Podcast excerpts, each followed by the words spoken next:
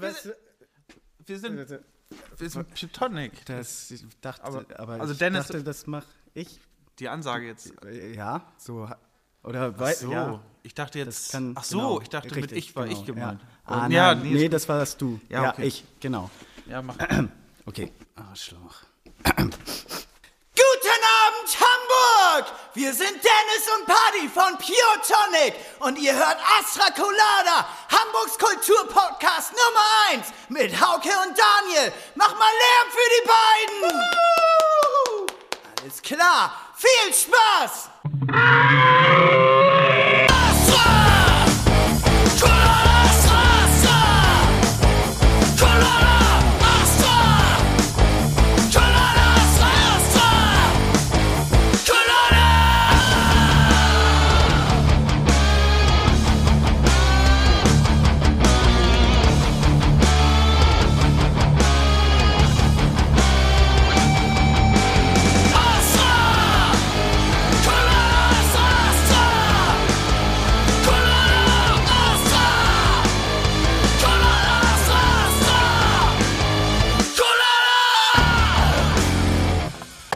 Colada! Schönen guten Tag. Einen wunderschönen guten Tag. Es ist wieder Donnerstag. Wir haben Pandemiezeit, die fröhliche Pandemiezeit. Euer Kulturpodcast Nummer 1 in Hamburg ist wieder da. Daniel Höhtmann, Hauke Horeis und ich weiß nicht, was ich bin. Ich bin müde und wütend zusammen, aber ich möchte dieses Wort nicht sagen. Du bist wütend. Hase, du bist einfach wütend. Ich finde das Wort auch schrecklich. Ah, Ähm, und ich benutze es tatsächlich gar nicht, außer jetzt gerade. ich, ich spüre es halt einfach nur. Ich merke es in meinem ganzen Körper. Meine Ohren klingeln. Ich weiß nicht, wo es herkommt. Es ist einfach nur stressbedingt. Ich bin sauer. Ich bin sauer, weil es ist jetzt wirklich so, ähm, wir haben ja eine Single geschrieben, extra für Mai, die wir nicht rausbringen dürfen, weil drei Trigger, nee, zwei Triggerwörter da drin sind, die aber nicht so gemeint sind, wie sie jetzt gerade im Umlauf sind, und zwar Mas- Söder und Laschet? Söder und Laschet, genau. nee, Maske und eingesperrt. Und das Radiopromo-Team hat also, ey Leute, das ist einfach eine wunderschöne Single und wir würden die halt gerne machen, aber wir haben total Angst, dass die halt irgendwie in den falschen Hals gerät, beziehungsweise dass ihr nicht manipuliert, sondern instrumentiert, Instrumentalisiert. instrumentalisiert werdet von irgendwelchen Querdenkern und ich denke halt nur auf Fick die Hände. Wir haben extra ein paar total coole Kids äh, an, uns anliefern lassen. die halt Von Xavier Naidu. die halt echt richtig, richtig geil performt haben, abgeliefert haben, geil gesungen haben. Äh, es ist so ein schöner Song geworden und ich bin so traurig, dass wir ihn nicht veröffentlichen dürfen. Aber wir haben jetzt zehn Tage Zeit äh, für eine andere Single. Wir haben uns nämlich entschieden, dass wir auf die andere Seite gehen. Wir haben einen Song auf dem äh, Album, auf den kommenden, das heißt Liebe, Freiheit, Sehnsucht, alles. Ist sozusagen eine Hommage an alle Riot Girls, die da draußen sind und äh, äh, gegen Faschos sind. Äh, ein Satz ist auch meine Liebe, meine Sehnsucht ähm, meine Freiheit, einfach alles gegen Faschos, gegen Nazis, alle gegen Alex. Hast, hast du den getextet? Den habe ich, den, ja, den habe ich so halb getextet. Ich habe gesagt, das ist so ein, das ist ein Sticker-Album. Manchmal, wenn man halt auf dem Hamburger Berg ist äh, oder halt auch in der Astra-Stube, dann hat man so, so, so Text oder Sticker und da stand einfach irgendwo, glaube ich, äh, Liebe, Freiheit, alles. Und ich habe daraus gemacht, äh, Liebe, Freiheit, Sehnsucht, alles. Unser Drummer hat erst nach einem, einem Jahr gefragt, wer eigentlich Alex ist. Echt? Ja, gut. Ich habe gesagt Alexander Klaas. Alexander Gauland, nee. Und das dürfen wir jetzt aufnehmen und wir werden äh, uns eine coole Location suchen, wo wir halt Corona-gerecht ganz viele Mädels aus dem künstlerischen und politischen Spektrum einladen und so eine kleine, so, ein- so ein kleines super, super schönes Video drehen gegen Nazis. Äh, Und es dachte, ich, ja, Und ich, und ich darf, darf da auch arbeiten, hast du gerade gesagt. Und ich möchte auch, dass du da arbeitest. Weil ich so viel Langeweile habe, habe ich gerade gesagt. weil du jetzt da bist und alte PlayStation 2 Spiele spielst. Nee, das, das, das gibt's nicht auf Playstation, das gibt's nur auf PC. Natürlich gibt's das auf PlayStation. Half-Life gibt's nicht auf Playstation. Weiß nicht, als ich 15 gewesen bin, gab's das Auf Playstation. keinen Fall. Ja. Du darfst auch mit dabei sein. Wuhu. Und wir haben einfach dann gesagt, okay, dann gehen wir einfach in die komplett andere Richtung, machen mal ein politisches Standing und ich freue mich darauf. Und ich finde auch, das ist eine ganz, ganz tolle Überleitung, denn wir sind nämlich heute fünf Leute in der Astra-Stube, alle getestet, frisch Und mit Abstand. und, und mit Abstand, frisch, fromm, fröhlich, frei. Und es passt auch ganz gut, weil wir haben uns auch Leute eingeladen, die, äh, sagen wir mal, keinen Bock auf Nazis haben. Das ist die andere. Sehr gut, sehr gut gemacht, Hauke. Ich stelle unsere Gäste mal vor. Wir haben heute nämlich zu Gast laut gegen Nazis. So, das ist nämlich der kleine feine Unterschied. Dankeschön, dass du meine Pointe ausgehebelt hast. Vor mir äh, sitzen äh, Mia und Jörn und hinter der Theke sitzt Theo. Den könnt ihr nicht hören, der sieht gut aus und, äh, und trinkt Ap Apfelschorle, wollte und, ich ist gerade sagen. gegen, und ist gerade gegen den Rest der Welt. Und, und Theo ist gerade gegen den Rest der Welt. Der war gut. Der war gut. Hallo, ihr beiden. Ah, wunderschön. Endlich haben wir mal wieder äh, Leute, die äh, gegen Nazis sind. Hatten wir lange nicht mehr. Wieso hatte der Naidu hier? Oh, das wäre, das wäre, also ich würde, ich würde es ja äh, feiern, äh, Naidu oder den Wendler oder sogar Hildmann mal hier zu haben. Oder alle drei. Oder alle drei. Und dann einfach abschließen und mal gucken. Du kannst es aber auch einfach haben. Du brauchst nur Nena einladen, die wohnt ja in Hamburg. Stimmt. Ja. Kurze Frage. Ähm, seid ihr als Verein ähm, Ja. laut gegen Nazis? Ja, wir sind jetzt als Verein hier natürlich, weil den gibt's seit 2008. Ähm, das Ganze gestartet wurde allerdings mit einer Kampagne 2004. Also das klingt gut, ne? Aus der Kampagne ist dann ein Verein geworden mit 19 Gründungsmitgliedern. Seit 2008 sind wir halt aktiv als Verein. Das heißt, man kann uns also gemeinnützig logischerweise. Das wird uns auch äh, stets anerkannt seitens des Finanzamtes. Da freuen wir uns dann auch immer. so. ähm, und als Kampagne haben wir gestartet, weil ich aus der Musik- und Medienbranche kam und äh, wir unbedingt was machen wollten. Ja, das war ein schöner Start. Da kommen wir bestimmt gleich noch zu. Auf jeden Fall. Du bist so gesehen auch Gründungsmitglied. Ich bin der Gründer von Nord gegen Nazis. Du bist der Gründer von Ja, Nord gegen Nazis. Was war der Weckruf für dich, das Ding zu gründen? Was war der, wie soll man sagen, der Stein des Anstoßes? Naja, es gab viele Steine des Anstoßes. Muss ich aber auch dazu sagen, dass wir auch die Kampagne Mut gegen rechte Gewalt, die war, fand 2000 statt bis 2003 etwa. Das war eine Sternkampagne. Ähm, wo wir versucht haben, Spenden zu sammeln für die Amadeo Antonio Stiftung, was uns auch gelungen ist insgesamt. Also es war ein ganzes Konstrukt. Ne? Wir haben viele Künstler auch aus der Musik natürlich gehabt, viele Schauspieler, viele populäre Menschen, die wir sozusagen befragt haben. Also ich in meiner Funktion damals mit einer kleinen Agentur. Und wir haben über 1,2 Millionen Euro damals ähm, gesammelt ähm, über den Stern. Wir haben auch die ersten DFB-Pokal- und äh, Bundesliga-Aktionen im Stadion gemacht.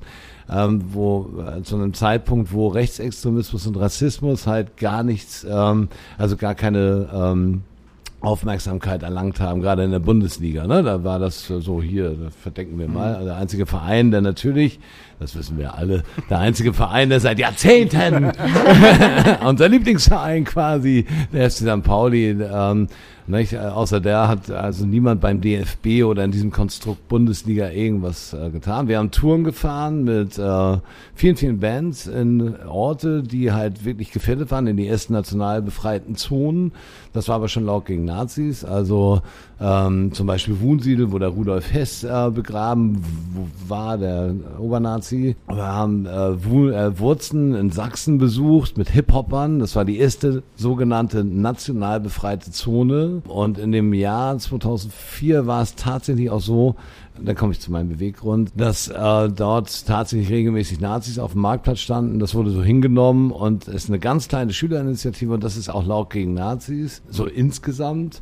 Ähm, ganz kleine Schülerinitiativen und äh, Schülerinneninitiativen, Entschuldigung, äh, da versucht haben, Widerstand zu leisten, versucht haben, eben halt ähm, Leute zu gewinnen, dass sie da Widerstand leisten. Und wir sind dann eben halt plump mit einer ganzen medialen Wirkung und mit den Künstlern, die wir hatten, das waren auch keine kleinen Künstler, dann eben dorthin gefahren, haben Konzert dort veranstaltet und haben damit dann eben halt tatsächlich Normalus aus dieser Gemeinde, aus dieser Kleinstadt da mit hingezogen, so dass wir auf einmal ein anderes Bild hatten. Das waren dann eben nicht die 50 Leute, die Initiative also, sondern dann sind Bürgerinnen und Bürger dann eben halt mit dahin gegangen und fanden das total toll. Das war das Erstkonzept, was wir so umgesetzt haben. Das war eine ganze Tournee und sind halt wirklich in Sachsen-Anhalt, in Neumünster, damals gab es so den Club 88, also überall dahin gefahren, wo es brennt, weil wir gesagt haben, wir provozieren äh, die mal, weil wir wollen dann eben halt ein Zeichen setzen. Und gleichzeitig haben wir immer, weil wir durch die Öffentlichkeit, die wir haben, das ist auch mal ein wichtiger Aspekt, den wir mal so jetzt so reinwerfen. Und das war auch das, was meine Idee damals war, also mein Know-how, was ich dann da ne, in der Tonträgerindustrie damals gelernt habe und, und mit vielen Dingen, die ich gemacht habe, wir haben auch Bands promotet und so, habe ich dann gedacht, so, so können wir ein Konstrukt bauen, dass wir diejenigen, die sich wirklich engagieren, dass wir die dann mit aufnehmen, denen helfen, die unterstützen bundesweit. Und dann haben wir diese Tour gefahren. Und meine eigene äh, äh, ähm, Intention ist ganz einfach. Ich komme aus einer Nazi-Familie. Also ich hatte einen äh, Obersturmmann, Führer, Fritz Beere, der Leibstandarte Adolf Hitler in meiner Familie. Ich hatte einen Scharführer, der bis äh, der gestorben ist, ein Großvater, der ähm, hat eben halt bis Mitte der 80er gelebt. Äh, der hat sich damit gebrüstet, eben halt die äh, jüdische äh, Menschen im Warschauer Ghetto äh, umgebracht zu haben. Das fand er total toll. Scharführer waren so die, ich weiß nicht, ich kenne mich mit Militär nicht so aus, also so Bundeswehrfeldwebel, so einer, der dann eben halt auch selber Hand anlegt. Der war da ganz stolz drauf, hat er auch noch seine Kumpanen da sitzen und das hat mich sehr beeinflusst, da war ich noch Kind. So, und ähm, ich wollte immer was machen und dann kam irgendwann der Stern um die Ecke mit der, dieser Mut gegen rechte Gewaltkampagne und ein Sternredakteur hat aufgrund der Tatsache, dass wir gar nicht so unbekannt waren, auch mit der Agentur in dieser Medienwelt, ähm, das war eine kleine Agentur, nur fünf Leute oder so, ne? Aber wir waren eben halt so immer für so Randthemen, auch für die Tonträgerindustrie zuständig, für Newcomer, für Alternative Acts, für so und ähm, der hatte dann irgendwie mich angerufen, hat gesagt, wir machen eine Großkampagne sammeln für die Amadeon Turne Stiftung. Wir waren damals ganz gut gesettelt, waren nicht pleite wie sonst. so, das war ganz okay. Ähm, und dann haben wir das gestartet. Also zumindest erstmal Mut gegen rechte Gewalt. Da hatte ich meine Gelegenheit, mein persönliches Leben aufzuarbeiten. Ich habe noch den dritten im Bunde vergessen. Das waren auch so mal zu zeigen, wie institutioneller Rechtsextremismus, Rassismus funktioniert. Die, Finanzämter waren ja damals zuständig dafür, jüdischen Besitz zu äh, annektieren. Und der andere Großvater, das eine war der Großonkel, der Leibstandartentyp. Ich habe die alle noch kennengelernt, das war nicht schön. so, ähm, und dieser Opa war beim Finanzamt und war dafür zuständig, in besetzten Gebieten die Wohnungen leer zu räumen und die Versteigerungen zu organisieren und hat dann eben Schmuckstücke und Wertgegenstände ähm, zu meiner Großmutter geschickt. Da gab es dann so ein großes ähm, äh, Geheimnis, eine große Kiste, die irgendwo im Garten vergraben wurde oder so. Und alle, so meine Onkels und so, also die Kinder von denen wollten die dann suchen. Und das, das hat mich schockiert. Und mein Vater war halt ein Sozi und hasste seinen Vater, ne? Das war der Scharführer. Und ähm, der hat mich sozusagen sensibilisiert. Und ich habe sehr früh, mit 14, 15, war ich in der Punk-Szene in Hamburg, klar, als pubertärer Junge, ne? So, und wir wollten immer Nazis klatschen gehen, weil die ja immer Ausländer klatschen gegangen sind. Äh, wenn wir die gesehen haben, sind wir lieber gelaufen, die waren größer. weißt du was? so fing meine Karriere als Anti-Nazi an, quasi. Ganz Kurz und knackig. Kurz und Das war sehr lang, aber das äh, tut mir leid. War es zu lang mir? Nein, das war- Auf keinen Fall. Aber Äh, das ist ja, ich- die Intention muss ich ja wenigstens irgendwie. Du kriegst auf jeden Fall schon mal dicke Props, dass du gerade so ehrlich gewesen bist. Ja. Ich kenne so wenig Leute, die von sich auch, auch selbst sagen, ähm, äh, in meiner Familie waren Nazis. Der Bruder von meinem Opa war ein Riesennazi.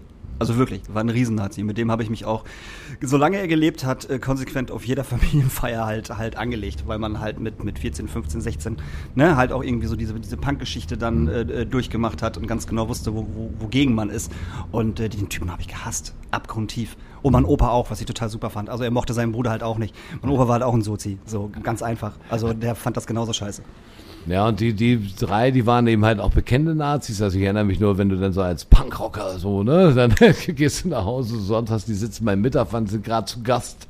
Da weiß ich noch, wie der, der ähm, Großonkel da, dieser Leibstandard Obersturmbannführer dann aufstand, die Hacken zusammenknallte und sagte, so was wie dich hätten wir ins Lager geschickt und wir hätten nicht umgezogen. Also das habe ich dann live erlebt, ne? Also und deswegen war das immer in den Köpfen und ich habe dann eben halt, ähm, oder in meinem Kopf, in den Köpfen, ich habe ja nur einen, äh, so, ähm, Deswegen hatte ich immer die Intention, was zu tun, also auch nach meiner Punkzeit dann, als ich dann was Vernünftiges gelernt habe und dann da irgendwo in der Musikbranche landete, ähm, hatte ich dann 2000 die Gelegenheit dazu. Und ähm, Mut gegen rechte Gewalt wurde aus kommerziellen Gründen vom Stern eingestellt. So, ähm, weil die Auflagen sanken damals 2003 schon. Es gab ja auch damals schon Stern Online oder die digitalen Medien. Ähm, Und das Argument war, ähm, also der Redakteur, der mich damals heiß gemacht hat, mich reingeholt hat, war, war so geil. Er hat dann irgendwie angerufen und gesagt, ja, Jan, also leider hat die Verlagsleitung beschlossen, das jetzt zu beenden. Und ich habe dann natürlich gefragt, warum denn? Dann hat er gesagt, guck doch einfach mal ähm, so in die neue Ausgabe. Und dann habe ich gesagt, gut, ähm, da ging es ja allen gut zu dem Zeitpunkt. Wir hatten auch kein rechtsextremistisches offenes Problem. Wir haben das immer gehabt, aber davon mal ab. So, und dann hat er gesagt, Sex sells. Und ohne Scheiß, wir sind ja in der Astra-Stube und das ist ja auch sehr kieznah. Ähm, der Titel des Stern waren die neun beliebtesten Stellungen der, der deutschen Paare, wo ich dann dachte, okay, jetzt verstehe ich, was du meinst. Und dann habe ich tatsächlich Pleite gemacht, weil wir vom Stern gelebt haben. Also, ne, die haben dann natürlich so Budgets geschaffen und dann war ich pleite, dann war ich ganz unten und dann habe ich lange überlegt, was mache ich jetzt? Und dann ähm, hatte ich jemanden gefunden, auch aus der Tonträgerindustrie übrigens, der gesagt hat, pass auf, Menge, wenn du weiter gegen, also gegen Nazis, gegen Rechtsextremismus arbeiten möchtest, gründen wir für dich eine neue Agentur und wirst als Projektleiter angestellt und dann kannst du dir auch die Mitarbeiter aussuchen, so drei, vier, fünf. Und dann entstand 2004 Laut gegen Nazis mit dieser Agentur. Da haben wir auch ziemlich viel Medienwirksam erreicht, äh, Wirksamkeit erreicht. Das erste, was wir hatten, war ein langer, langer Spiegel-Online-Artikel und eine DPA-Meldung, weil wir eben halt auch diejenigen, die auch heute noch Partner sind, sowas wie Peter Lohmeier, den hatten wir auch gerade zu Gast in unserem Podcast, oder Smudo, ähm, die waren von Anfang an dabei, weil ich die natürlich, ich kannte die irgendwie persönlich, ich habe gesagt, ey, habt ihr Bock? Und dann haben sie es gemacht und äh, das war ein Pressebohai sondergleichen. Und das Konstrukt war immer, auch im Rahmen der Kampagne, Initiativen zu fördern und Aufklärungsarbeit zu leisten. Und 2008 waren wir ganz gut so im, im Lauf. Und dann sind Journalisten dazu gekommen. Wir haben also wirklich ähm, ganz viele Leute gehabt als Gründungsmitglieder, die auch aus diesen Branchen kommen, aber eben halt auch Leute, die sich ehrenamtlich engagieren. Und dann haben wir Laut gegen Nazis e.V. gegründet und den führen wir jetzt sozusagen seit 17 Jahren. Das war lang. Jetzt Nein, sind wir nein. dran. aber Das, muss ist ja auch wichtig zu verstehen. Ich wollte gerade sagen, das ist ja wichtig zu verstehen. Jetzt bist du, Mia, ja. aber ja, sagen wir mal, eine andere Generation als Jörn. Sieht man das? Das finde ich unfair. Fast. Es, es trennen euch nur ein paar Jahre.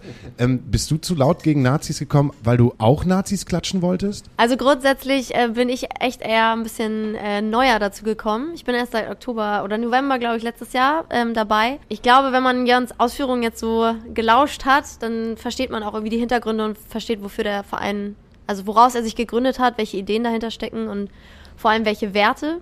Das hat mich ganz schön gut überzeugt, weil ich ähm, über Theo, der ja hinter der Bar steht, wurde der Kontakt hergestellt Hey Theo. ähm, weil wir einen gemeinsamen Freund haben und ähm, der gesagt hat, hey, wir setzen jetzt bei Laut gegen Nazis einen Podcast auf. Der läuft jetzt seit Oktober. Und äh, der Jörn macht das im Moment alleine, aber er hätte so gerne noch jemanden, der es mit ihm macht. Und ich habe da ähm, so ein bisschen Interesse dran gehabt und habe gesagt, hey, ja, ähm, cooler Verein, coole Sache, coole Themen. Ich mache super gerne mit. Und dann bin ich ein bisschen hängen geblieben bei den zwei Jungs, weil sie mich ganz gut äh, reingezogen haben und ich gesagt habe, hey, hinter der Sache kann ich stehen und mit den zwei Jungs arbeite ich gern zusammen und ich bin bis jetzt geblieben und ich bleibe auch noch ein bisschen. Also bist du eher so wie, ich sag mal, wie äh, unsere lieben, lieben Freundin von äh, Alpakas gegen Nazis. Weil die Alpakas sind ja auch eher bei Demos eher hinten anstatt vorne und würden ja auch keine, keine Faschos klatschen, sondern eher bespucken. Also ich weiß auch nicht, ob ich so die Chance hätte, jetzt Faschos zu klatschen, wenn man mich so sieht. Also bin mir nicht sicher, ob die mich nicht eher klatschen würden, aber die Chance mit den Demos hat sich noch nicht ergeben. Also ich muss sagen, ich habe laut gegen Nazis natürlich jetzt auch, also den Verein generell kennengelernt in Hochzeiten der Pandemie. Also ähm, was er berichtet hat, allein diese ganzen Kampagnen, auch die Aufklärungsarbeiten, auch in Schulen und so weiter und auch wirklich das Konzerte gegen rechts äh, organisieren und so weiter, das findet ja im Moment gar nicht statt. Und ich wäre da sehr, sehr, sehr, sehr gerne Teil von, wenn es wieder losgeht. Ich glaube, da müssen wir uns alle noch ein bisschen gedulden, aber ähm, auch davon würde ich dann gerne irgendwann Teil sein, keine Frage. Es war aber natürlich nicht äh, initiativ das, was gezündet hat bei mir. Das heißt, ihr macht Aufklärungsarbeit in Schulen. Wie kann ich mir das vorstellen? Na, ist ganz einfach. Wir haben verschiedene Projekte. Also wir wollten jetzt auch 2020 einen von Smudo erspielten Gewinn bei Wer wird Millionär? ähm, wo wir dachten, okay, wir können das für eigene Projekte umsetzen. Da haben wir einen Schulworkshop-Katalog erstellt und wir haben natürlich im Jahre, in, im Zeit, in, in der Zeit, die wir existieren, ganz viele Kontakte auch zu großen Trägern wie Sea-Watch, aber auch zu den kleinen Initiativen Jugendliche ohne Grenzen. Also wir sind ja nicht nur laut gegen Nazis, sondern in unserer Satzung ist auch ganz klar definiert, wir treten für demokratische Werte ein und versuchen eben halt fördern, wir alle zu fördern, also Initiativen zu fördern, Prävention, äh, Gewalt, äh, ähm, Kriminalität, Jugendförderung, das ist unser Job. Und wir haben ähm, so richtig angefangen, eigentlich 2000 acht auch eben gleich mit dem Verein, immer so, wenn wir in Wunsiedel waren oder sonst, wir haben wir Referenten mitgenommen, äh, die wir dann angeboten haben, zum Beispiel in Jugendzentren, also nicht unbedingt direkt Schultermine, ne, so. Und äh, dieses, das haben wir ein bisschen ausgearbeitet und ausgebaut. Also 2012, also jetzt erstmal 2020 wollten wir das auch machen. Wir haben 30.000 Euro oder 32.000 ist es, glaube ich. Da, diesen Etat hatten wir verplant, um in fünf Medienstädten in Deutschland auch Schulen zu besuchen. So, mit Initiativen, wie zum Beispiel Um was gegen Rechts, eine der meiner meine Lieblings, also ich liebe die. Wir lieben sie die auch. so toll, das ist, äh, Das ist, ist auch voll gut, dass wir die hier haben, weil da können wir sofort Kontakt zu denen kriegen. Ja, so, ja, wir machen, wir machen in der Tat viel oder nicht viel. Das fängt erst gerade an. Gerade im Jahr der Pandemie haben wir viel zusammen gemacht, so. Äh, Also Filme präsentiert gemeinsam, so um morgen die ganze Welt ist zum Beispiel so ein Film von Julia Heinz. Das ist ein Film über die Antifa. Da gab es ja auch eine Premiere und so. Ähm, wir haben da viele Konstrukte, aber ähm, Bildungsarbeit ist halt auch ein Ressort von unserem Verein. Das ist ja, und wir haben 2012 nach dem Fall des NSU haben wir Hamburg, glaube ich, echt gerockt. Wir hatten hier ich glaube, 182 kleine und große Veranstaltungen, die wir betreut haben, haben die Schulbehörde gezwungen. Da gab es sogar im Rathaus eine Pressekonferenz, also der ist ja auch heute noch Schulsenator. Ähm, den äh, haben wir sozusagen quasi, die haben wir so penetriert, dass die Schulbehörde Hamburg, also der Schulsenator, sich dafür eingesetzt hat, dass wir, ich glaube, um die 30 Schulworkshops an Hamburger Schulen im Rahmen der der internationalen Wochen gegen Rassismus haben wir das gemacht. Hamburg steht auf, hieß das, dann umsetzen. Und dann funktioniert es halt so, dass wir eben halt Initiativen, das ist uns wichtiger, als wenn wir eine Annetta Kahane von der Stiftung haben oder so. Die Leute, die also aktiv arbeiten, dass wir die sozusagen mit den Schülerinnen und Schülern zusammenbringen. Und das waren sehr tolle Workshops, weil das war auch so erstmalig so in Hamburg so eine geballte Geschichte, gerade nach dem Fall des NSU. Ähm, und das haben wir immer wieder gemacht. 2014 eine Schulworkshop-Reihe und dann funktioniert das wirklich so, wir bieten das dann an, wir besorgen die Referenten, der Verein bezahlt die Referenten, wenn Reisekosten anfallen ebenso. Und die Schulen können sich aus diesem Katalog, wir haben damals wirklich einen Katalog gemacht, dann suchen sich die Schulen halt aus, so, okay, wir hätten gern das Thema Flucht mit Jugendliche ohne Grenzen oder Pro-Asyl oder wir hätten gern einen Ex-Nazi oder wir hätten gern, und diese Referenten haben wir dann auch immer dann sozusagen akquiriert und dann angeboten. Und das wollen wir natürlich, wenn die Pandemie irgendwann mal vorbei ist, auch weiterhin tun. so.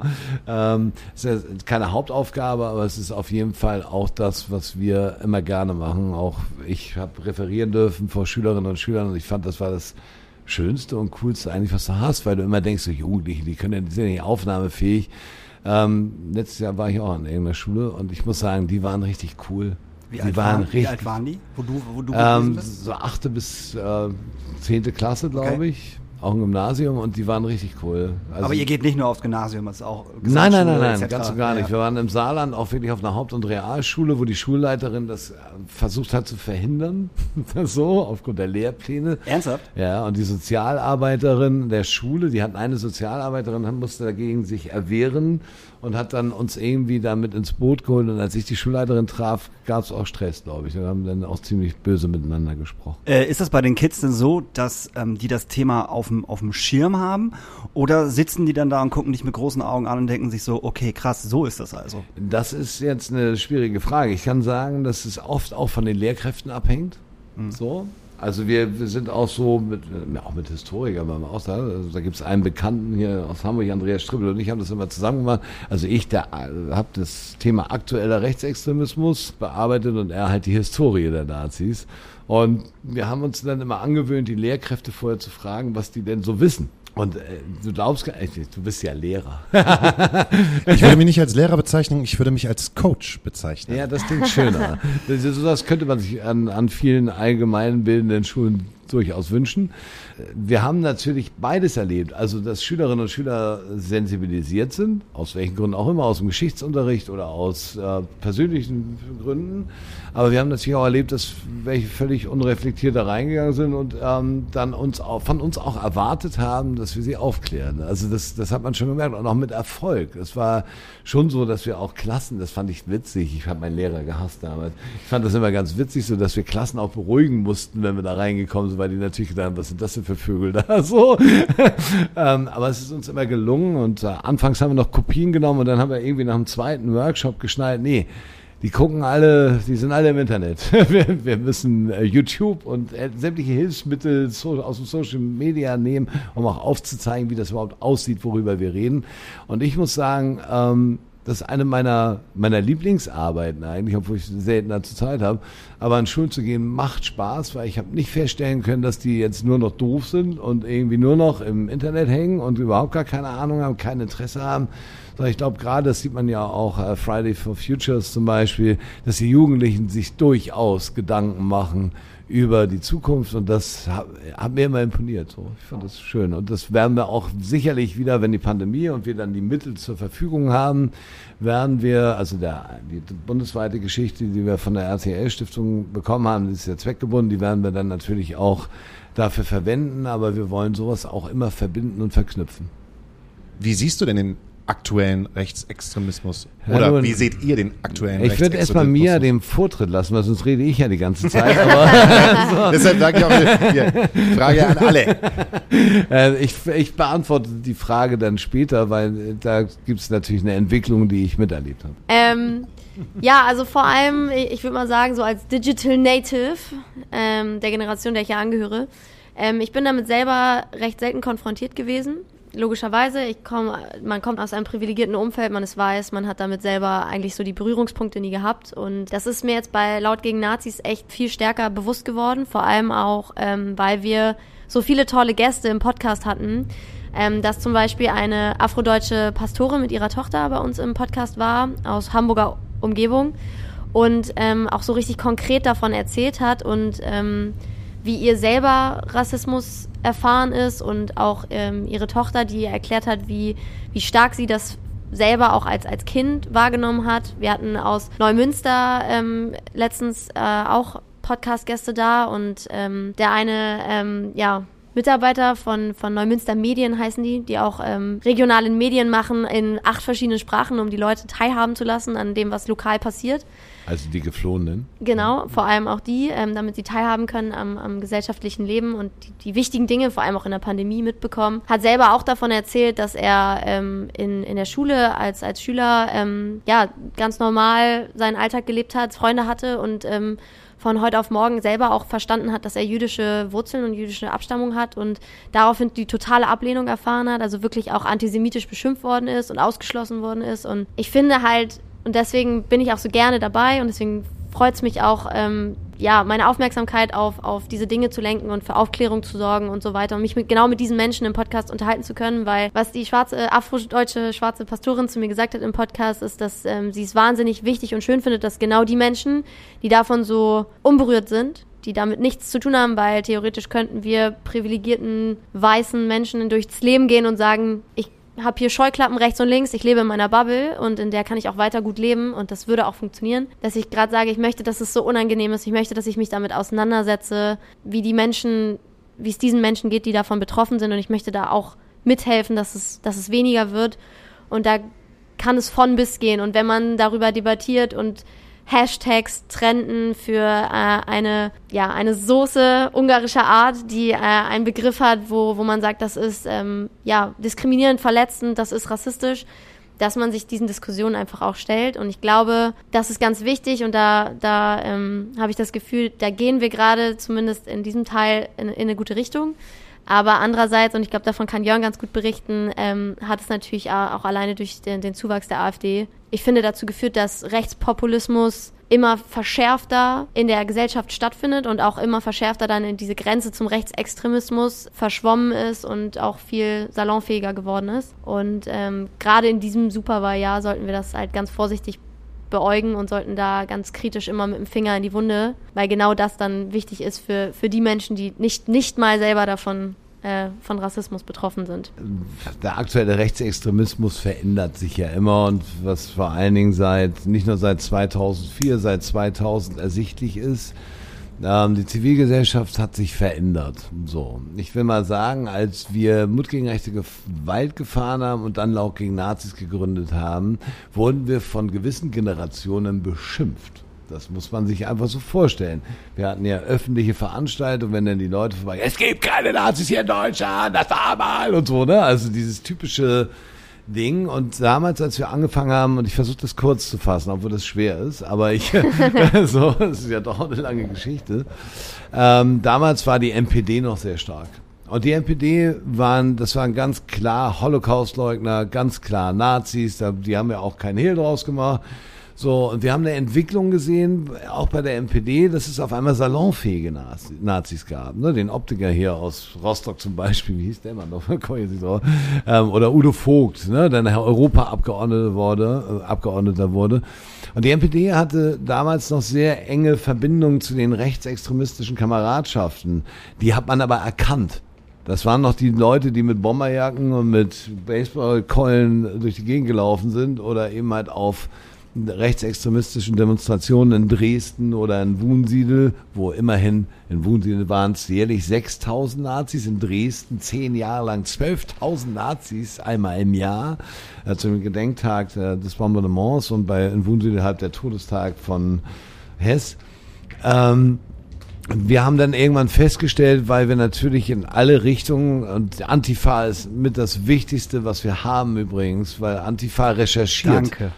Ja. So, ne, auch wenn wir in Teilen der Antifa sieht man uns manchmal auch skeptisch, weil die sagen, wir sind so kommerziell und so. Nur ich habe mir damals, als ich angefangen habe, gedacht, ich, wenn ich das nutzen kann, was ich gelernt habe, dann erreichen wir auch Leute, die vielleicht nie drüber nachdenken. Und deswegen haben wir auch viele Zielgruppen so.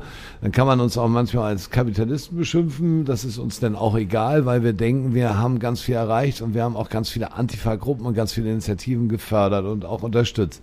So, aber das nur nebenbei. So, ähm, es ist tatsächlich so, früher waren die halt erkennbar. Ne? Da wusstest du, ey, das ist ein Fascho. So, und wir haben eine, weil wir, wir haben ja täglich uns damit beschäftigt sozusagen, auch als wir den Verein gegründet haben und wir hatten dann zu Exit Deutschland auch gute Beziehungen natürlich. Das, ist die, das ist die Organisation, die diese Aussteiger, Aussteiger die. Nazis hilft. Genau, ja. Kein Nazi mehr zu sein, dumm, dumm gesagt. Helfen, genau. Dumm gesagt.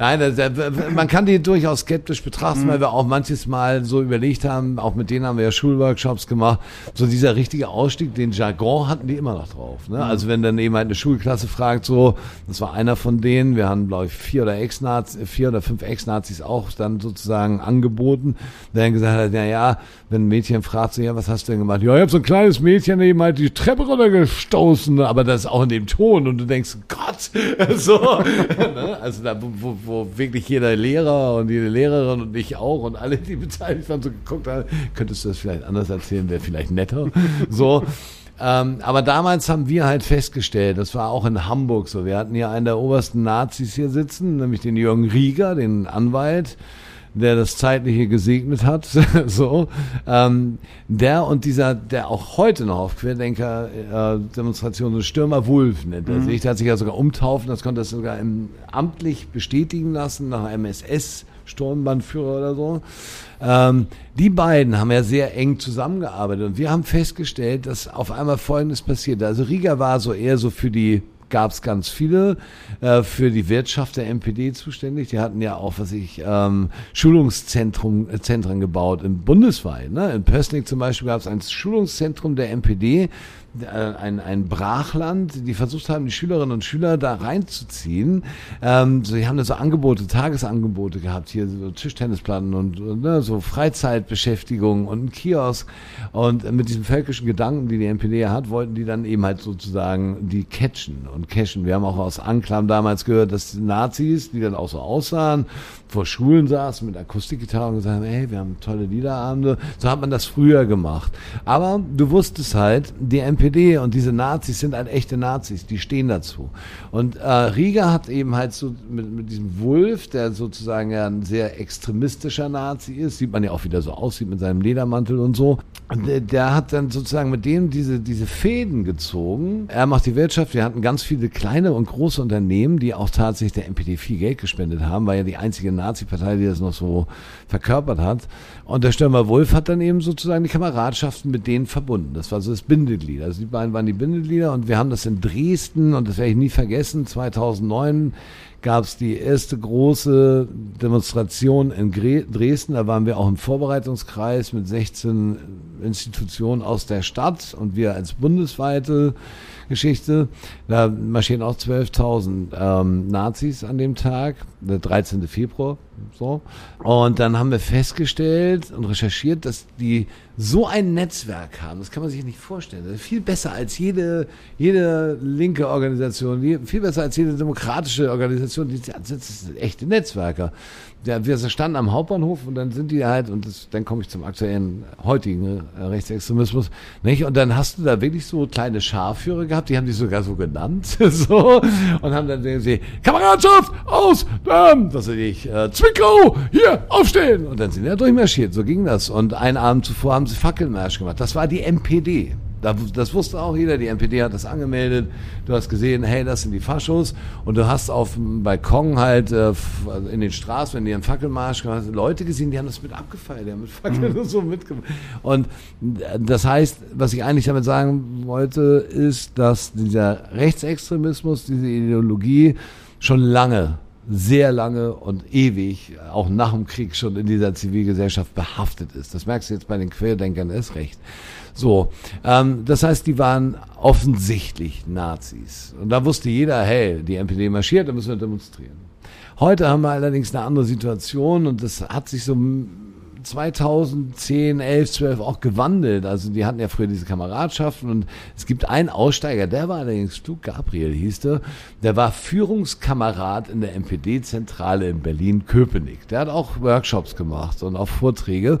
Der hat dann erzählt, dass die Philosophie, weil die NPD gemerkt hat, nee, so kommen wir nicht weiter. Die, die, die, die jungen Leute wollen ja auch eben halt Punkrock hören. Mhm. Oder wollen zu McDoof gehen oder mal einen Döner essen. Auf jeden Fall ähm, hat der dann davon berichtet, auch weiß ich noch bei der Antonio Stiftung, dass man in dieser NPD-Zentrale dann eben halt festgestellt hat, die Jugendlichen kriegen wir so nicht mehr mit unserem völkischen Gedanken und wir Deutsch und wir, die dürfen nichts machen, also sie dürfen kein Döner essen, dürfen nicht mit Ausländern sprechen, so, ne? Und da hat man gesagt, so, und das war ein Satz, den habe ich mir eingeprägt, in der dann sozusagen, das haben die wirklich so in ihre Kameradschaften geschickt, okay, ihr dürft Doggypants tragen, okay, ihr dürft auch fremde Marken tragen, aber ihr müsst im Herzen Nationalisten sein, ihr dürft auch Döner essen gehen. Wenn wir wieder da sind, ähm, dann, dann zeigen wir uns in Uniform, so nach dem Motto. So, und genau das ist ja letztendlich passiert ohne NPD, weil die AfD auf dem Schirm kam. Die AfD ist salonfähig angetreten. Ja, also mit Lücke und Petri und wie sie alle heißen. Und Fakt war für uns eigentlich, also für mich zumindest und auch für meine Kolleginnen und Kollegen und auch für viele Journalisten, die man so kennt, okay, das sind die Nazis von heute und äh, das sehen wir heute auch. Gab, gab geiles Zitat. Ich habe irgendwann äh, in der gleichen Woche, wo wir mit der Amadeo und Tone Stiftung, da hatten wir eine Zeit lang auch noch zusammengearbeitet, so, ähm, habe ich irgendwann mal in unserem Blog, der war sehr hoch frequentiert, muss man einfach sagen, weil wir auch wirklich viele Initiativen, alles, was Nazis verbrochen haben, haben wir da eben halt sozusagen geschrieben. Das hat auch, das Ding musste abschaffen durch Social Media, das keiner mehr gelesen hat. Ähm, aber da hatten, hatten wir dann auch geschrieben, so ja, okay, ähm, der Rechtsextremismus oder rechtsextremistisches Gedankengut ist in der Mitte der Zivilgesellschaft angekommen. In der gleichen Woche hat Schäuble das auch gesagt. so, ich musste lachen, als ich das dann irgendwie gesehen habe, so, weil das war ähm, abgefahren. So, und dann hast du halt gemerkt, solche Typen wie Gauland und solche Typen, die da jetzt so rumkrauchen, wie Höcke und so, für die war das dann eben halt ein schönes Becken, wo sie reinspringen konnten. Ähm, du hast NPD-Kameraden dann eben halt im Bundestag als Securities für die AfD. Ne? Du hast also diese, dieses ganze Sammelsurium von Nazis. Die NPD wurde immer unbedeutender, wobei man die auch nicht unterschätzen darf. Dieses Sammelsurium hast du da dann entdecken können. Und ich weiß ja, ich war auf einer Hallig im Urlaub. da war die erste Wahl in Thüringen. Das ist der erste Landtag, wo die einzogen. Und wir sind losgefahren, also meine Freundin und ich damals, und alle haben gesagt, ach ja, nein, weil ich muss dann jede Wahl auch mit äh, beobachten, weil wir es auch veröffentlicht. Da haben wir auch hohe Zugriffsraten in Social Media, weil wir die Wahlen begleiten und auch Kommentare dazu schreiben. Ja, das macht ja keine Sorgen, die AfD, das wird doch nichts und so, ne? Und die haben da dann irgendwie 13 Prozent gleich. So, und da muss eigentlich jedem klar sein, wir haben jetzt äh, eine AfD im Bundestag mit 12 Prozent. Das ist eine ganze Menge an Menschen, die die toll finden.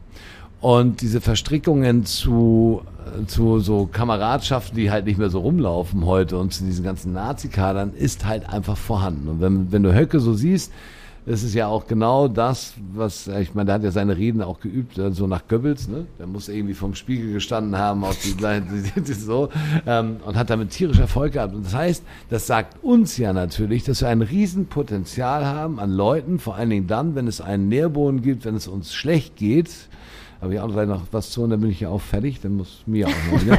also, ähm, wenn es uns allen schlecht geht, haben die einen großen Nährboden. Das merken wir jetzt auch bei den Querdenkern zum Beispiel, ähm, die dann einfach dahinterherlaufen. So, ne? Ähm, so, und je größer dieser Nährboden ist, sei es aus wirtschaftlichen Dingen, sei es aus, was weiß ich, Krisensituationen heraus, desto mehr können die überzeugen, weil viele Menschen ja gar nicht mehr so politisiert sind. Das muss man auch mal feststellen. Das ist so. Ne? Also viele Leute rennen ja nur noch durch die Gegend, denken wirklich nur, wann sie in Urlaub fahren, wann sie ins Nagelstudio gehen oder wann sie zum Friseur gehen.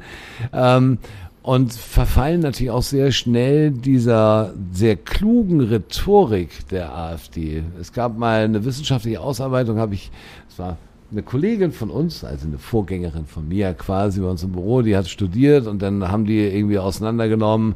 Äh, die Petri, AfD, war bei der BBC. Der BBC-Mann war der Auffassung, dass er da gewinnt, rhetorisch. Ähm, Petri hat gewonnen die war überzeugender als dieser BBC-Mann. Und die sind halt geschult, sie sind intellektuell, es sind Professoren, es sind Anwälte, es sind so, und die leiten das Ganze ja so ein bisschen an. Es sind nicht mehr die dummen Glatzen-Nazis. Nein, nee. wir haben halt keine dummen Nazis ja. mehr. Und das ist eben das Problem. Wir haben höchstens Mitläufer, die völlig unpolitisiert dahinter herrennen, weil da sträuben sich mir natürlich, oder haben mich, sich mir die Haare gesträubt. Also auch was so äh, dann nachher so als lächerlich rüberkommt. Das ist nicht lächerlich, wenn Rechtsextremisten sagen, wir üben den Sturm auf den Reichstag. Das ist ernst zu nehmen. Das ist nicht nur eine Spaßveranstaltung, wo man als Querdenker mal eben hinterherläuft und dann ist man noch stolz auf die beiden Polizisten, die da waren, die die jetzt abgehalten haben, sondern das ist eigentlich so, wenn man so, man sagt ja immer, während den Anfängen, in denen sind wir schon lange drin. Also mal abgesehen davon, dass natürlich das System wie damals nie stattfinden wird, weil wir zum Glück noch irgendwie eine sichere Demokratie haben im Moment. Aber das Gedankengut hat, hat sich verbreitet wie so ein Virus, sagt Smudo übrigens immer. Das sagt er bei jeder Pressekonferenz. Ja. Das ist wie so ein Virus, verbreitet sich in dieser Gesellschaft. Und ähm, wenn ich so überlege, ich habe ja immer gedacht, ich habe ähm, loyale, liberale, auch linke, was weiß ich, Menschen um mich. So, seit, seit der Pandemie höre ich dann von denen auch, ja, das ist doch scheiße, ich fühle mich ja auch wie in der Diktatur und so. Das reicht ja schon. Und das ähm, macht es denen auch einfacher, das zu transportieren. Und ich, ich möchte für mich persönlich, also ich warne mich selber sozusagen, ähm, ne, also es gab ja Skandale in der AfD und dann gibt es ja immer diese Prognosen für die nächste Wahl, wenn, wenn wir dann lesen, ja, die kriegen noch 10 Prozent, feiern alle. Und sagen, ja, wow, siehst du, ah, die sind nicht mehr, das, ne, sie sind ja auch gesungen in Baden-Württemberg, haben sie weniger Stimmen gekriegt. Alle feiern das ab. Ich wäre da sehr vorsichtig, denn wenn ich auf die Straße gucke, bei den Querdenkern, sehe ich antisemitische Hassplakate, ich sehe die Slogans von Rechtsextremisten, von Leuten, die vorher wahrscheinlich noch nicht mal wussten, wie der Bundestag gewählt wurde. Wahrscheinlich wissen es bis heute nicht so. Und das ist die Gefahr, die, die davon ausgeht, weil der Bauernfang, den die betreiben, ist sehr wirkungsvoll. Und ich finde die überhaupt nicht zum Lachen. Es gibt ja viele Leute, die lachen inzwischen auch wieder über die, ne? so über die Weidel und über den Gauland. Ich wäre da sehr vorsichtig. Das sind die Nazis von heute und die sind gefährlich. Die sind saugefährlich und ziehen mit. Das ist ein gutes Pausenwort. Wenn wir in die Pause gehen, haben wir meistens immer die Situation, dass wir äh, unsere Playlist befüllen. Und zwar mit sehr, sehr guten Songs, die auch von unseren Oder Gästen auch sehr schlechten Songs. oder auch sehr schlechten Songs, die die Gäste halt auswählen dürfen. Das heißt, äh, wenn ihr möchtet, könnt ihr auf unsere Playlist, auf unsere Nachtasyl-Playlist äh, Songs draufpacken. Uh, auf jeden Fall. Also ich höre gerade auf Dauerschleife äh, Danger Dan, den wollen wir auch unbedingt noch mal im Podcast haben, wenn es ginge. Der Podcast, das ist die neue Kampagne, die wir machen. Genau. Also, jetzt haben wir ja aber Pause. Der hat einen Song, ähm, das ist alles von der Kunstfreiheit gedeckt, relativ neu. Der war damit gerade bei Böhmermann und äh, das müsste man sich mal anhören, weil das ist ganz, da sagt er auch ganz deutlich am Ende seine Meinung und das finden wir sehr gut. Was schön ist, ich glaube, das hören schon viele. Der wird langsam berühmt, der Mann. Ja, zu Recht. Das äh, ist, kommt mir auch ganz. Ja, du, ich glaube, du darfst dir auch einen Song wünschen. Du darfst dir auch einen Song wünschen. Ich darf mir einen Song Ja, wünschen. irgendwas, was dir einfällt. Was mir jetzt einfällt. Aber du darfst auch was nehmen, was einfach nur, was dir gefällt. Xavier Naidoo mit. Nein, den wollen wir nicht. Schade. Äh, warte mal, da, oh, da muss ich jetzt überlegen. Kann ich noch ein bisschen überlegen? Ja. Ich habe ich hab eine Frage an dich. Der erste Song, der dir einfällt, als du damals äh, äh, in deiner Punk-Community gewesen bist, Schrei nach Liebe. Dann nehmen wir doch den. Haben wir auch nicht drauf. Voll Ja, gut. nimm doch mal Schrei nach Liebe. Ist, guter, ist immer noch ein Auch guter Song. äh, ich wünsche mir von äh, Sir Simon, das ist äh, ein, ein, ein halbwegs neuer Künstler vom Grand Hotel von Cleve, total großartig. Äh, A Little Less Bored. Wahnsinnig guter Indie-Song. Wirst du, wirst du richtig gut finden. Gut, dann wünsche ich mir äh, hier A Little Less Conversation von Elvis. Und, und äh, ich würde mal sagen, Pause. Bis gleich. Machen wir jetzt wirklich Pause? Moin Leute, wir sind's nochmal. Dennis und Paddy von Pure Tonic. Wir haben hier ein bisschen Redezeit eingeräumt bekommen und die möchten wir sehr gerne nutzen, um über uns selbst zu sprechen. Oh yeah. Über unser Projekt Pure Tonic. Ähm, wir hatten 2019 ein wirklich großartiges Jahr. Wir haben äh, ein Album veröffentlicht, Bliss and Bleakness. Ähm, sind mit diesem dann noch auf Tour gegangen. Wir sind quer durch Europa gefahren. Wir waren in Frankreich, in der Schweiz, in Österreich, in Kroatien, haben überall Konzerte gespielt. Es war ein sehr spannendes, aufregendes Jahr für uns. Wir hatten unheimlich viel Spaß. Ähm, haben neue Songs aufgenommen, neue Songs geschrieben und sind mit großen Visionen in das Jahr 2020 gestartet. groß, so groß. Oh, es war wunderbar. Und dann kam 2020 und es war überhaupt nicht mehr wunderbar. Aber äh, jeder weiß, was passiert ist. So, ähm, wir haben uns nicht beirren lassen. Wir haben weitergemacht, wir haben Songs geschrieben, wir haben Songs aufgenommen. Ähm, wir machen weiter, wir haben auch Songs veröffentlicht. Zieht sie euch mal rein, bitte. Ähm, aber nichtsdestotrotz machen wir nun weiter ähm, mit Dennis erklärt Musik. Jawohl, herzlich willkommen zu einer neuen Ausgabe von Dennis erklärt Musik. Nachdem wir uns letzte Woche mit dem äh, Instrument Harfe befasst hatten und ich bin der Meinung, wir hatten das weitestgehend abgeschlossen. Falls da noch Fragen offen sind, meldet euch gerne per E-Mail bei mir. Einfach an dennis.halsmaul.de. Äh, ja, das ist meine E-Mail-Adresse, genau. Das gerne melden. Äh, ansonsten würden wir heute einfach mit dem äh, Instrument Bass weitermachen. Äh, um genau zu sein, mit dem Ton A. So, genau. Äh, dazu nehmt euer Instrument in die Hand, so wie ich es jetzt gerade tue. Und äh, nehmt eure Hand einmal so. Hier. Da ist nämlich das A. Einmal drücken, feste. Mit der anderen Hand müsst ihr so da rangehen. Ja, und dann einmal einfach vor allem die Atmung beachten. Deswegen einmal einatmen. Und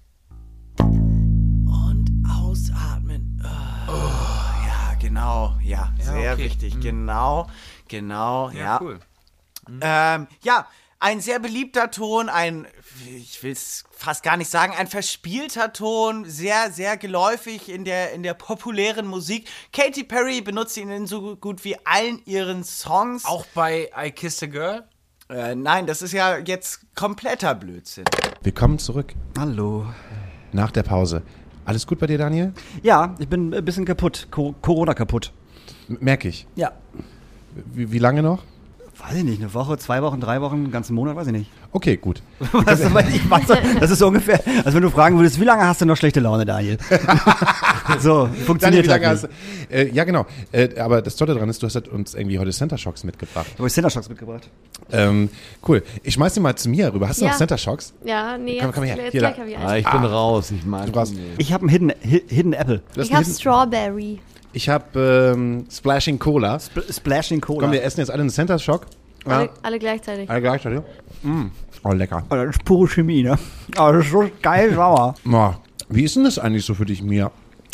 Wenn du jetzt gerade so süß deinen Center Shock kaufst. äh, mit dem, mit dem Jörn zu arbeiten. Wie das so ist? Mhm. Man kommt selten zu Wort. Nein, Spaß. Das haben wir jetzt ja, äh, das haben wir ja live mitbekommen. Nein, das stimmt nicht.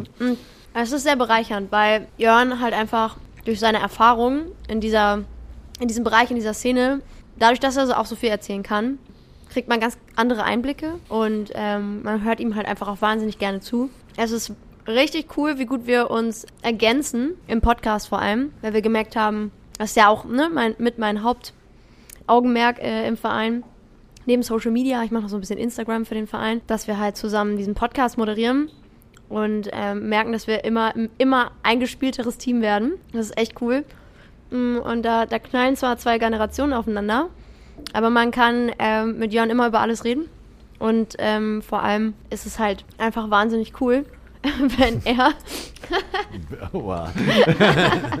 äh, wenn er halt einfach mal ähm, seine Geschichten auspackt und ich da ganz frech zwischengrätsche und ihn da wieder raushole, dass wir, glaube ich, einfach mm, da ein richtig gutes Duo sind.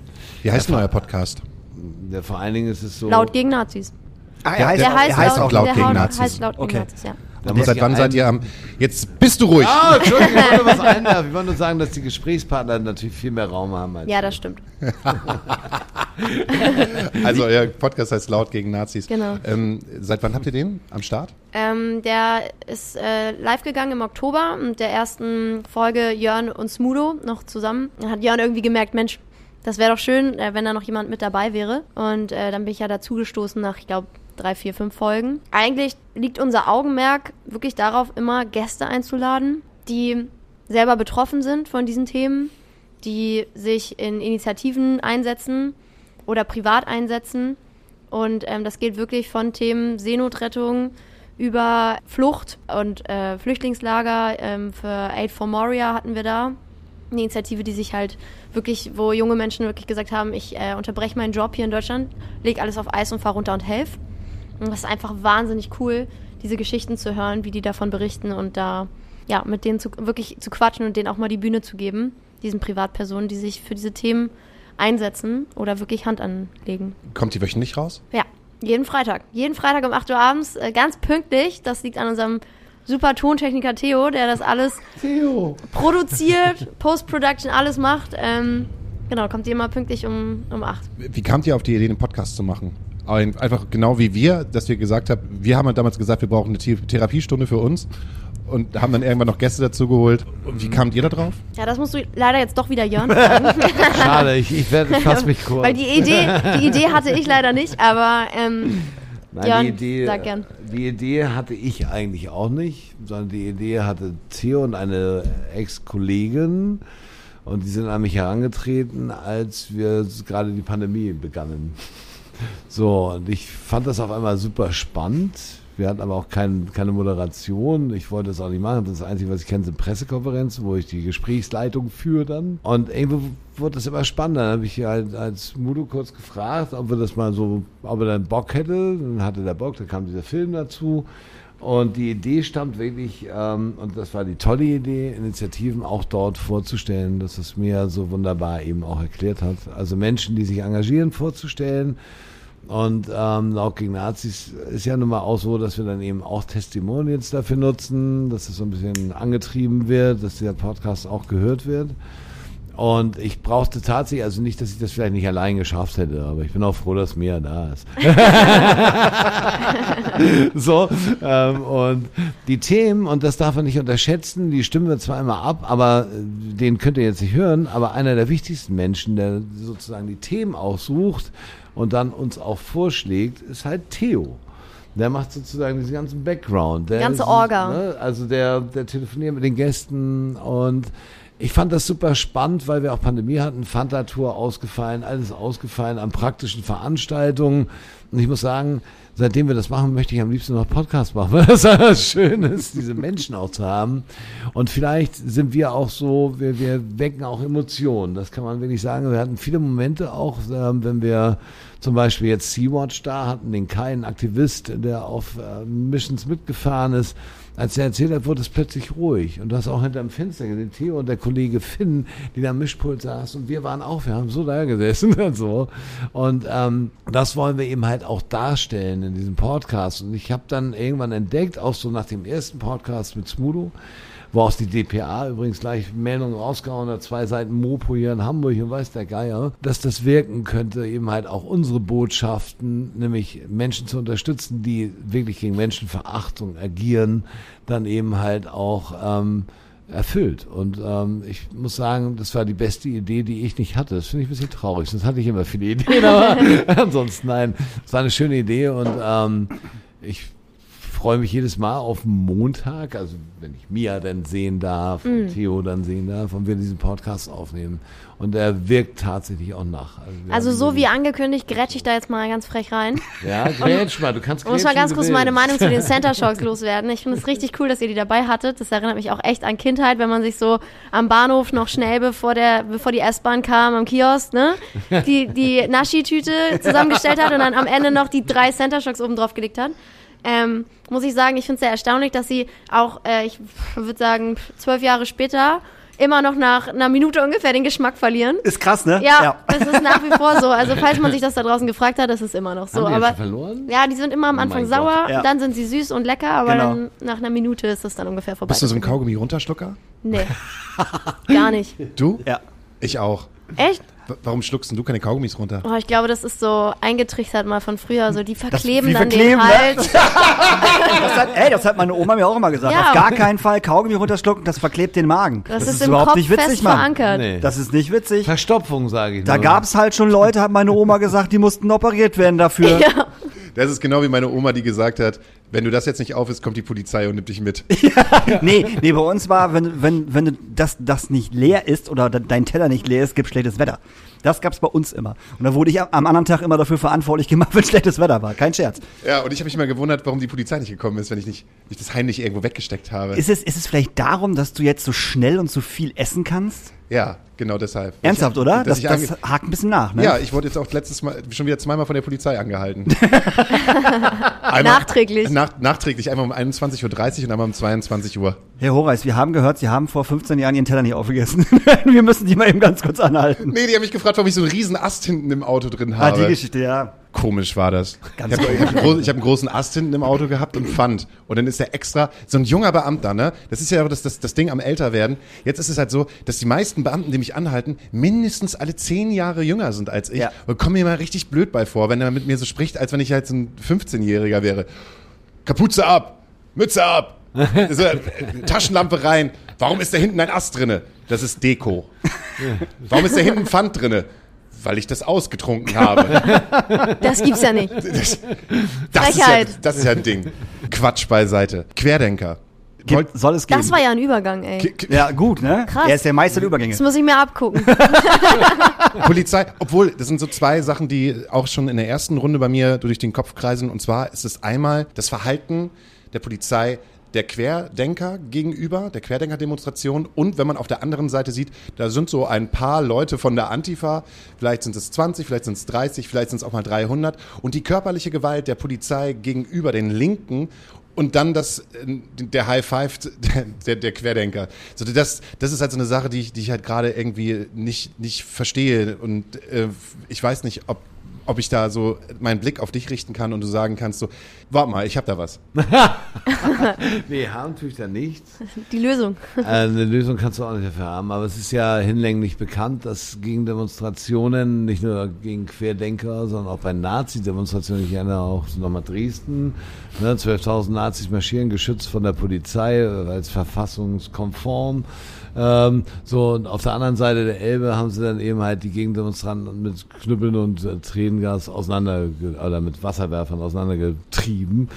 Es ist ein schwieriges Thema, Polizei, glaube ich. Also, wir hatten ja unser zweiter Podcast, Theo, das war die Polizei, ne? Den Ex-Polizeichef hier aus Hamburg und ähm, einen Polizeischüler und noch einen Gewerkschaftsvertreter bei uns im Podcast. Und das war ein sehr interessantes Gespräch, die ja auch eingeräumt haben, dass sie gesagt haben, es ist irgendwie auch so ein Spiegelbild der Gesellschaft. Also 30 Prozent dieser Polizisten, die da arbeiten, könnten auch Querdenker sein ja. oder auch ähm, rechtsextremistisches Gedankengut in sich tragen und man kann nicht ausschließen, dass solche Beamten dann eben halt auch wirklich ähm, daneben hauen. Ne? Also ich weiß, die Bilder aus Kassel waren es, glaube ich, wo sie so 20 Fahrräder einfach mal weggeräumt haben, die Leute laufen lassen haben. Da wird mir schlecht. So, da wird mir komplett schlecht, um das auch klar zu sagen. Ich habe auch viel Polizeigewalt gesehen, weil ich auch Bericht erstattet habe für uns auf Nazi-Demonstrationen gegen die Gegendemonstranten. Und ich habe mich auch mal, ich habe mir eigentlich die gleiche Frage gestellt, was ist das? Ob man das nun alles so pauschalisieren kann, dass das jetzt die, die Polizei als, ne, weil letztendlich, wenn, wenn mich einer angreift auf der Straße, meinetwegen Fascho, rufe ich die Polizei. Dann hoffe ich natürlich, dass die den nicht toll finden, das ist klar so.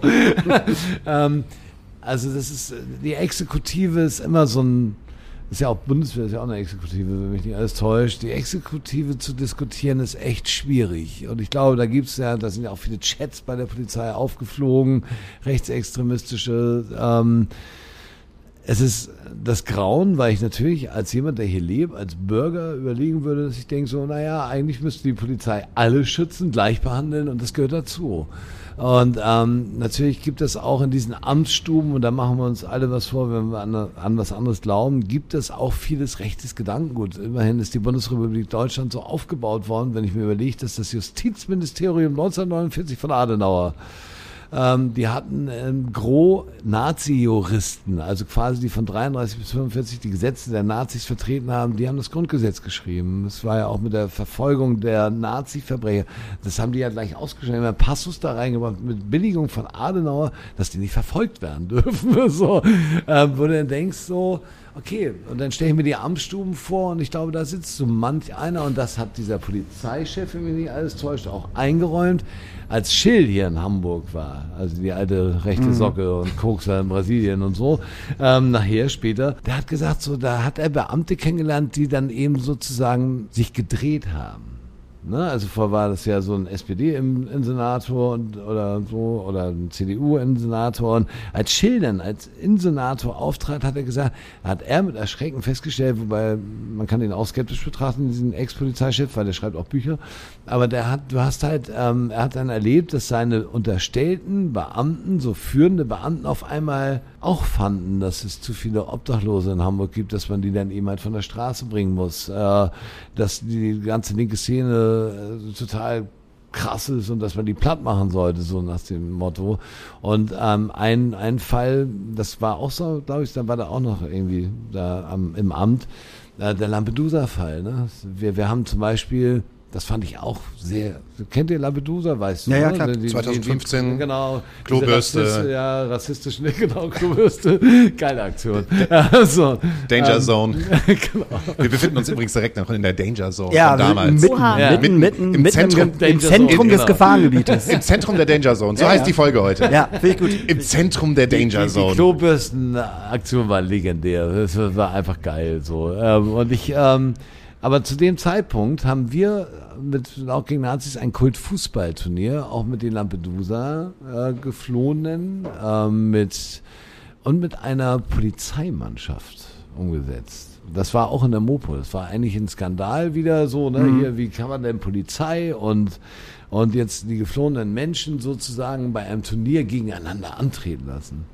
Und diese Polizisten, die wir da hatten, haben sich bei uns sozusagen beklagt darüber, dass es zu viel Rassismus gibt in ihren Dienststellen und haben gesagt, aber es gibt eben halt die Mehrheit natürlich auch, die nicht rassistisch ist. So, ne? Ich meine, wenn ich Polizist werde, dann weiß ich auch, was für einen Job ich da antrete. Ich würde es nie tun wollen, so. Ähm, und ich finde es auch gruselig, überhaupt die Idee zu haben, das zu tun, so, weil dieses Stück Macht, was du ja damit auch erhältst.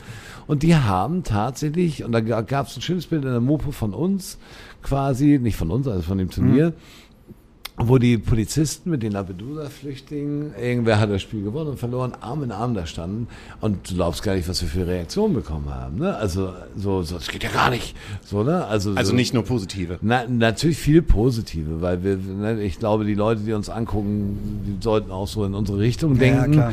Aber du hast natürlich auch so damals schon diese Hasskommentare und dieses, ne, so hier die Drecksflüchtlinge und dann die Polizei im Einklang und so. Hat die Mopo auch berichtet. Die haben dann auch da in ihren Leserbriefen und in ihren komischen Mailkästen ganz viel gehabt. Aber das fand ich halt stark. So, um auch zu zeigen, so, man kann viele Ressentiments haben. Ich habe auch Schilddemos gesehen, wo ich hier an der Schanze, wo die eingekesselt haben und wir dann auch da, ich wollte immer den anderen Ausdruck, Polizisten hatten. ähm, so, und da hast du einen Einsatzleiter gesehen, der dann eben halt immer mit seinem Knüppel so ans, ans, an Bein, ans Bein geschlagen hat. Und aus diesem Kessel kam eine Plastikflasche in die Luft geflogen und da hat er den Befehl gegeben, dass die reingehen und die niederknüppeln. So. Und ich glaube, das ist der klare Amtsmissbrauch. Es gibt auch zu viel Rassismus und zu viel ja, rechtsextremistisches Gedankengut bei der Polizei. Und ähm, was der eine Polizeischüler dann berichtet hat, halt, dass sie an den Schulen neuerdings halt anders geschult werden. Und dass es wohl, das hat der Hamburger Polizeipräsident gesagt, eine Zeit gab, wo die unbedingt Personal brauchten. Und da haben die eben halt kognitiv wahrscheinlich nicht so fitte Menschen eingestellt, die dann eben halt auch manchmal im Bereitschaftswagen, das hat eine Ausbilderin mal mir erzählt, da bei der Bereitschaftspolizei schon mit dem Knüppel an der, in der Hand losgefahren sind und gesagt, ey geil, die Linken demonstrieren, kann man endlich mal wieder loskloppen. Das darf nicht sein und ich weiß nicht, ob sich das jetzt verändert. Der Gewerkschaft hat natürlich sofort eine Lanze gebrochen und gesagt, ja, wir versuchen das, dass wir solche Leute nicht mehr einstellen. Ähm, aber das ist eine, eine Krux zu glauben, dass du in der Polizei halt eben keine Rassisten und Rechtsextremisten. Also ich glaube, die hast du schon. Und auch Querdenker. Und Und, ich so glaub- kommt dann auch Kassel zustande, ne? Dass dann die vier Beamten, die da vorlaufen, sagen so, ey, die knüppeln wir jetzt mal nieder von ihrem Fahrrad. Ich fand, das waren Bilder, die unerträglich sind. Bei vielen Demonstrationen, auch in Berlin, wenn die dann mit ihren Kindern standen und die da dann so tröpfchenweise mit ihrem Wasserwerfer die Ja, aber genau das ist, aber genau das ist, ist ja das Problem. Also bei diesen ganzen Demos, ähm, die Leute, die, die dort mitlaufen, äh, haben ihre Kinder mit. Oder ihre alten Omis oder ihre Muttis mit Mitte 50, keine Ahnung. Und wenn die, ich sag mal, in den ersten Reihen stehen, nicht wie bei einer linken Demo der schwarze Block, der in der ersten Reihe steht, ist es halt schwierig, den Wasserwerfer darauf zu konzentrieren, die ersten drei, vier Reihen wegzusprengen, wenn da halt Muddis mit ihren Kindern stehen. Das funktioniert ja halt nicht. Und das ist ja auch ein Bild, was äh, niemand sehen möchte, was ich auch nicht sehen möchte, egal wie absurd ich diese ganzen Demos finde. Da Ähm, können die Kinder ja nichts für. Genau, Also- das meine ich ja Aber halt warum so. nimmt man die mit? Ja, ja, das, Warum das, stellt man ja, die ja, Kinder das dann? machen sie ja absichtlich. Sie Ja, machen es ja klar. absichtlich, damit sie halt nicht nieder, nieder Das ist eigentlich ein Wahnsinn, ne? dass man werden. seine Kinder da komplett.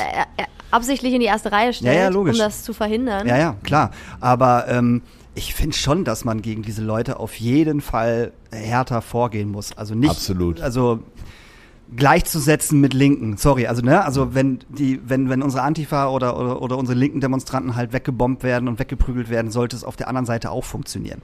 So, auch wenn es nur in Anführungsstrichen, ich sag mal, die die Mitte der Gesellschaft ist, die die dort demonstriert, aber das funktioniert halt nicht. Naja, das ist ja auch alles ausgelöst durch die Extremismusdebatten, durch die sogenannten, die haben, ziehen sich ja durch Jahrzehnte durch. Ähm, die Gleichsetzung Linksextremismus, Rechtsextremismus, da muss man auch ganz klar definieren. Es ist eine ziemlich heftige und andere Gewalt, die aus dem Rechtsextremismus emporkriecht, so, ne, weil sie es personifiziert und die jagen Menschen.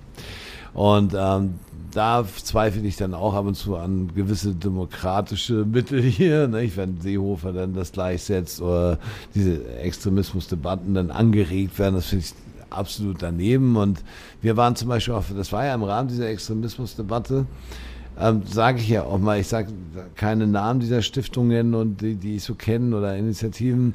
Wir haben uns geweigert, die Extremismusklausel zu unterschreiben. Als gemeinnütziger Verein und als Stiftung musstest du, und da wie hieß denn die kleine komische Familienministerin, die Schröder, Schrö- hieß die Schröder? Komme ich auch nicht mehr drauf. Ist auch egal. Aber auf jeden Fall hat die sozusagen die Extremismusdebatte für Vereine und so mit eingeführt, warum die dafür zuständig war mit dem Innenministerium. Und wir haben auch dagegen geschrieben, haben gesagt, wir werden nicht unterschreiben, dass wir den demokratischen Werten nahestehen, weil wir denen nahestehen, sonst würde ich das tun, was wir tun. So, ne? Ähm, Und es gab ganz viele, die eingeknickt sind, da ging es um Fördermittel. Du hattest damals eben die Situation, da gibt es viele Stiftungen und auch viele Initiativen, die gesagt ja scheiße, dann gehen wir pleite, wenn wir die nicht unterschreiben. Wir mussten halt unterschreiben, dass sie nicht linksextrem sind, mussten mhm. das auch begründen, mussten schreiben, dass sie nicht rechtsextrem sind und ich weiß nicht, ob das so ein, äh, was das für Unterlagen waren, aber da musstest du viele, Entschuldigung, musstest du viele Fragen beantworten und dann unterschreiben als Vereinsvorstand, so ja, okay, wir sind den Linien treu. Und da habe ich, da kriege ich eine Kretze, ich bin keiner Linie treu. Das ist äh, ne, so, das sind wir nicht. Wir, wir wissen, wofür wir stehen. Und wir haben dann abgelehnt, das auch zu unterschreiben. Wir kriegen auch keine staatlichen Fördermittel. Also jetzt inzwischen ab und zu mal, wenn mhm. wir einen Computer brauchen, das haben wir dann schon mal gemacht. Aber wir haben die gar nicht erst beantragt, weil wir gesagt haben, da verweigern wir uns. So. Wir möchten nicht irgendwie politisch uns darstellen und sagen, hey, so sind wir jetzt, wir sind totale Demokraten. Nicht, weil wir jetzt vielleicht irgendwem auf die Schnauze hauen wollen oder weil wir vielleicht anders denken, sondern weil wir einfach klar so denken. Und viele demokratische Institutionen, also die Demokratieförderinstitutionen wie eine große Stiftung, die hat als allererstes dann die Extremismus-Klausel unterschrieben. Und das fand ich dann eben halt doof. Also da hätte man protestieren müssen. Ne? So, ähm, weil frei denken heißt auch frei handeln und ich finde, wenn man sich gegen Gewalt ausspricht und für demokratische Werte sich einsetzt, muss ich nicht noch unterschreiben, dass ich jetzt kein Linksextremist bin und irgendwie Autos abfackel. Das war das Argument von denen. Ne? Also das ist ja auch so geil, ne? die Verbrände, die, die, der Angriff auf die, auf die Eigentum. Güter der, der Demokratie. Ne? So, ähm, und äh, ich kann dann auch nicht unterschreiben, dass ich kein Rechtsextremist, also das möchte ich nicht unterschreiben, mhm. das ist einfach klar und deutlich. Ähm, ich bin kein Rechtsextremist und hau auch niemanden äh, weg und will niemanden umbringen. Also wir stehen für das, was wir sind. Und da mussten zwangsweise, weil die Fördermittel dann gestrichen würden damals, mussten die Leute unterschreiben. Deswegen ist unser Konstrukt auch anders. Wir leben halt tatsächlich, wie gesagt, nur von Spendengeldern und Sponsoren. Ja. Aber siehst du diese ganze Querdenker-Geschichte und diese Demos, siehst du das als gefährlich an? Absolut. Die Querdenker-Demonstration finde ich super gefährlich. Mia auch, hat sie mir erzählt. ne? so. Hat sie mir erzählt. Da, da, da schwenke ich gleich rüber. Ähm, vielleicht, ähm, ich sage mal so aus der Geschichte, die ich nun verfolge seit 21 Jahren immerhin. Das sind 21 Jahre. Ähm, und ja, alles sozusagen, äh, ne, weil gegen Nazis hat ja schon auch eine gewisse Popularität. Die, hat, hat, die haben wir auch, weil wir uns eben mit diesen Themen beschäftigen und wir uns auch tatsächlich versichern, dass wir das, was wir schreiben und sagen, auch richtig ist. so. Ähm, aufgrund der Entwicklung, die ich in den letzten 21 Jahren erlebt habe, finde ich die sehr, sehr gefährlich. Und es ist ein, oh, Namen sind wie Schall und Rauch für mich manchmal, aber die, es gibt eine Holocaust-Überlebende, deren weiß, Eltern, meinst, ja. ja. aus in, in, Süddeutschland, die hat jetzt irgendwie vor zwei oder vor anderthalb Jahren angefangen mit, ich glaube 89 Schulworkshops oder Workshops anzubieten, weil sie sagt, diese Querdenker, ähm, Waberung da und diese Leute, die da jetzt auf der Straße sind und ähm, die, die sind sozusagen auch ein Nährboden ne, für, für solches Gedankengut und engagiert sich jetzt erst im hohen Alter. Ich glaube, deren Eltern haben im Widerstand ähm, mhm. und sind ähm, eingeknastet worden und waren auch im KZ oder so. Und die fand ich toll, diese Frau. Ich fand, fand die beeindruckend. Die hat gesagt, sie hat einfach die Angst, dass diese ganze Pandemie und diese ganzen Querdenker-Szenen eine neue Grundlage für das schaffen, was ich in den 30er Jahren als Kind erlebt habe. Und ich glaube daran, dass sie gar nicht so Unrecht hat. Mir. Ja, sehr, sehr, sehr schwieriges Thema. Also wir hüten uns im, im Podcast auch, wir haben eigentlich auch gar keinen Bock mehr über Corona zu reden, aber mhm. es kommt natürlich immer wieder auf, weil wir die Leute natürlich auch fragen, wie geht's euch in der Pandemie? Und wir hatten auch aus Hamburg eine Initiative da, Kulturgesichter Hamburg, die Menschen aus der Veranstaltungsbranche. Genau. Cool. Mhm. Ja, genau. Ähm, ablichtet ja in Schwarz-Weiß, um auch darauf aufmerksam zu machen. Es sind nicht nur die Künstler, die auf der Bühne stehen, sondern auch eben genau die, die dahinter stehen ähm, und ähm, das Ganze zum Laufen bringen. Eine Riesenmannschaft, die total betroffen davon sind. Und wir haben auch die gefragt, Mensch, wir verstehen ja auch eure Wut und es gibt ja auch wirklich Menschen ähm, und da, das wird euch nicht ganz unbekannt sein, die stehen am, am Rande der Existenz und die wissen vielleicht auch nicht, wie soll es weitergehen, wenn jetzt Lockdown weitergeht, wie, wie wird sich das weitere Corona-Jahr, ähm, ja, wie wird es ablaufen? Was wir zumindest immer sagen, ist, dass wir den, den Diskurs nicht verlieren dürfen. Wir dürfen nicht aufhören, darüber zu sprechen, dass es auch ähm, berechtigte Wut gibt in der Bevölkerung, dass es auch Menschen gibt, die sagen, wenn ich am Existenzminimum jetzt kratze, wie soll ich denn jetzt noch gerade die, die Diskussion führen? Ja, aber ist ja alles fein und ist okay und ähm, ach ja, die ganzen Maßnahmen und der Lockdown. Da gibt's ja Kritik, die absolut berechtigt ist und die da muss auch geäußert werden dürfen. Ähm, das Problem sehen wir bei diesen Querdenker-Demos halt eher darin, dass es, ich weiß nicht, ob ihr das auch so euch anschaut, was, was für Bilder da Ja, klar, logisch. genau am Ende, die man sieht, die Menschen, die da sich eine Armbinde ummachen, wo ungeimpft draufstehen ste äh, stehen haben und ähm, Oder Bilder von Sophie Scholl, vollkommen egal. Sophie ne? Scholl, Vergleiche, also ich fühle mich wie so Sophie Scholl, unsere Jana aus Kassel, die hatten wir auch äh, im Podcast kurz besprochen, haben gesagt, das sind halt dann genau die Probleme, die bei so einer Querdenker-Demo, wo sich ja alles mischt von irgendwelchen ähm, ayurvedischen Esoterikergruppen. Esoterikergruppen, Freiheitsdenkern und so weiter, bis hin zu ja, ähm, Nazi-Gruppierungen, die sich da drunter mischen und dann mit ihren, mit ihren Reichsflaggen da ähm, den Reichstag stürmen wollen. Das Problem ist, dass sich das so sehr stark mischt und dass, also wir zumindest der Auffassung sind, wenn du da mitläufst, ist es sehr, sehr, sehr schwierig, weil du läufst äh, mit Rechtsextremisten. Willst du dich da mit denen in einem Pulk befinden? Andererseits sagen wir klar, dass, dass es Menschen gibt, die von dieser Krise, und es ist eine Krise, so stark betroffen sind, dass sie einfach wütend sind oder mütend, wie wir am Anfang hatten, ähm, dass, wir, dass wir die nicht verlieren dürfen, weil das sind genau die, die sonst an diesem Rand wegschwimmen und die von vielleicht auch rhetorisch versierten ähm, AfD-Parolen äh, ja, gecatcht werden und sich dann ähm, immer weiter in die rechte Ecke drängen lassen und das annehmen. Ähm, mit dem Drängen lassen bin ich ein bisschen skeptisch, weil Ja. sie laufen da hinterher und sie machen es auch bewusst. Sie sehen das, sie machen das. Ich, ich glaube, da muss ich noch kurz einhaken. Ich glaube, dass ein Großteil vielleicht auch gar nicht wirklich, also sie, dass es, dass es denen nicht bewusst ist, weil sie in ihrer eigenen Bubble halt leben. Ja. Weil ich halt auch schon in einer Diskussion mit jemandem gewesen bin, der mir zwar nicht sehr nahe steht, aber mit dem ich halt Kontakt habe, auch aus der Musikszene.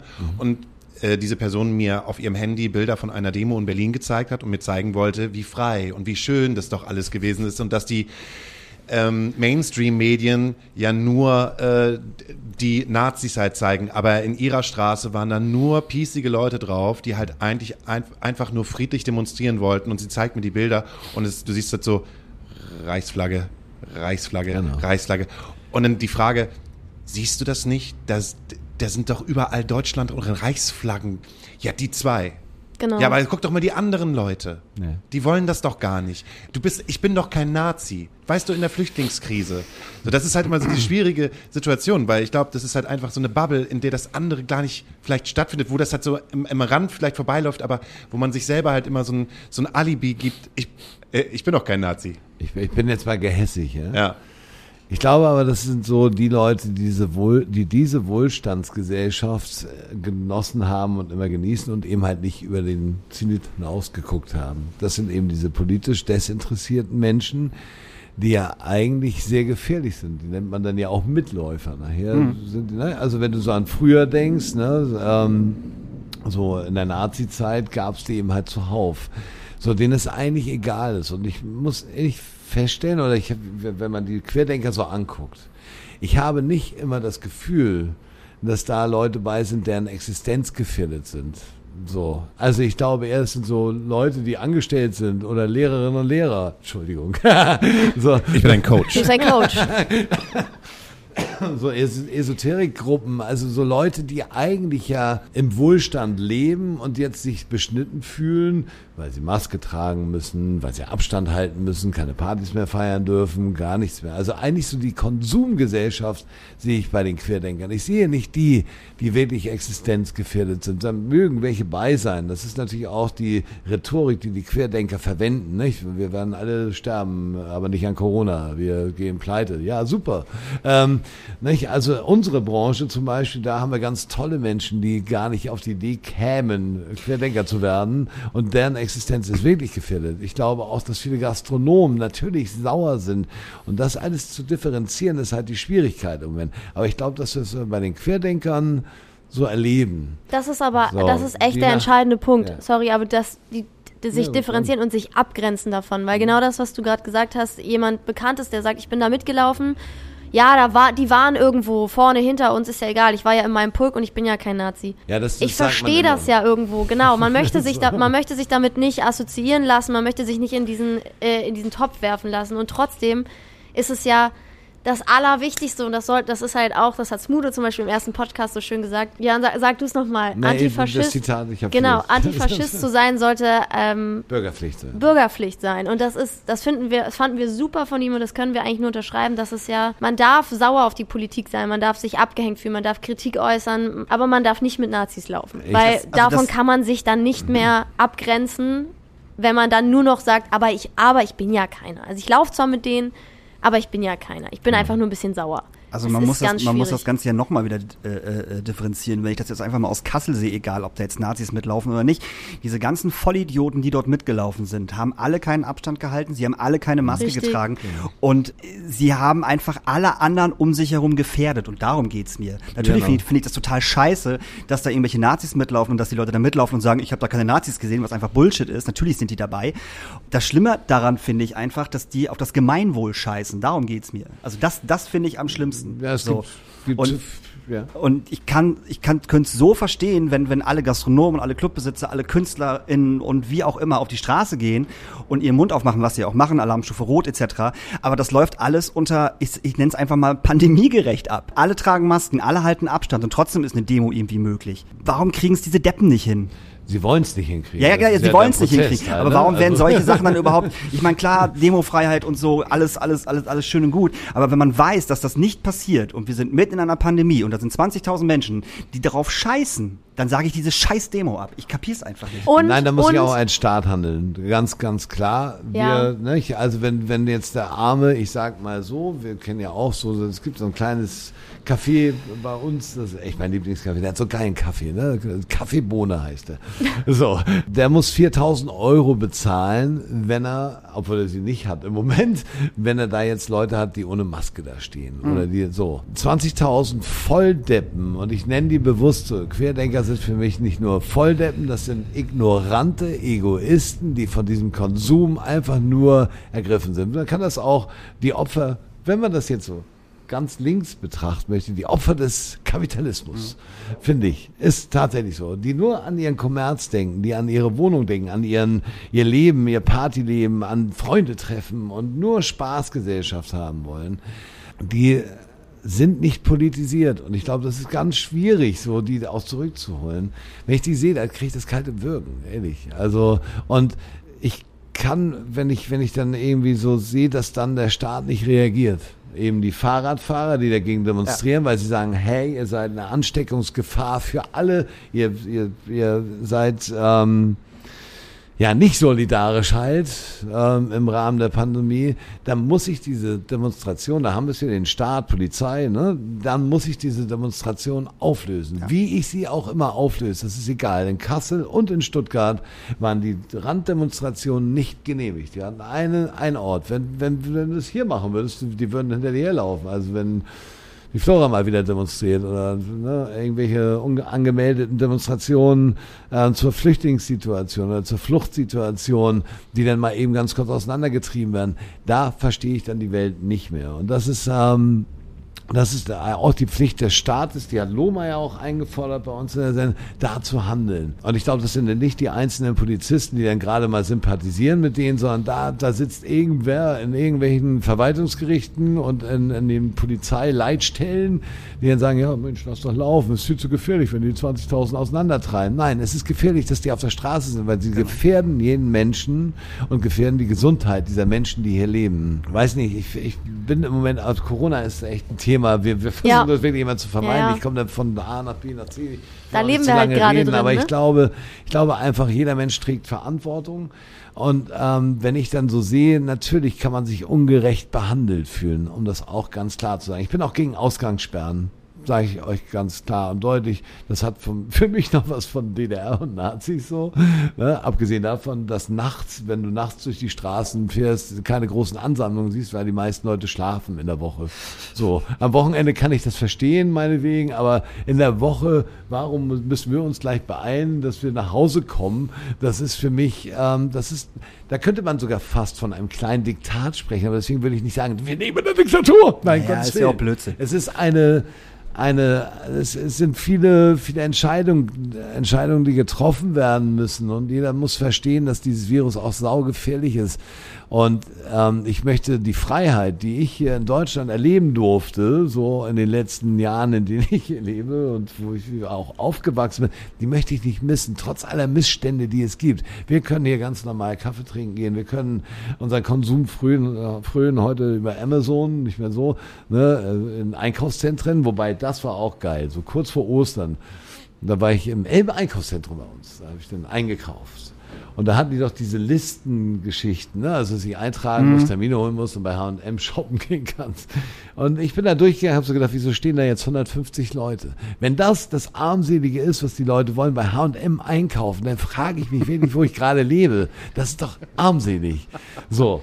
Und das sind für mich, glaube ich, diese Querdenker. Weil jeder, der normal Kritik äußert, der ist doch eigentlich auch willkommen in der Demokratie. Gut, bei der Politik bezweifle ich das manchmal auch, aber es ist einfach für mich so ein Sammelsurium an Menschen, die ich überhaupt nie verstehen kann. Und natürlich wird jeder Gastronom sagen, hey, warum dürfen die jetzt mit 10.000 Leuten nach Malle fliegen? Ich habe meinen Laden dicht, ich habe hier alle Hygieneregeln erfüllt, aber nein, die dürfen jetzt nach Malle fliegen, weil irgendwie das sonst... Ähm, gefährlich werden könnte, weil die Leute dann unzufrieden sind, weil sie auf Malle kein Bier trinken können. Und ich habe, das war auch geil, der erste Tag auf Malle, Entschuldigung, die deutschen Touris angekommen.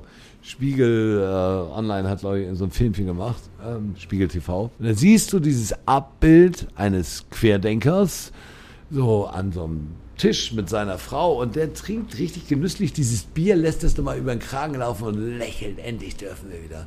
Wo ich dann denke so, wenn das die Intentionen sind von Querdenkern und von diesen ganzen Idioten, die alles anzweifeln, was die Pandemie angeht, dann ist das mehr als traurig.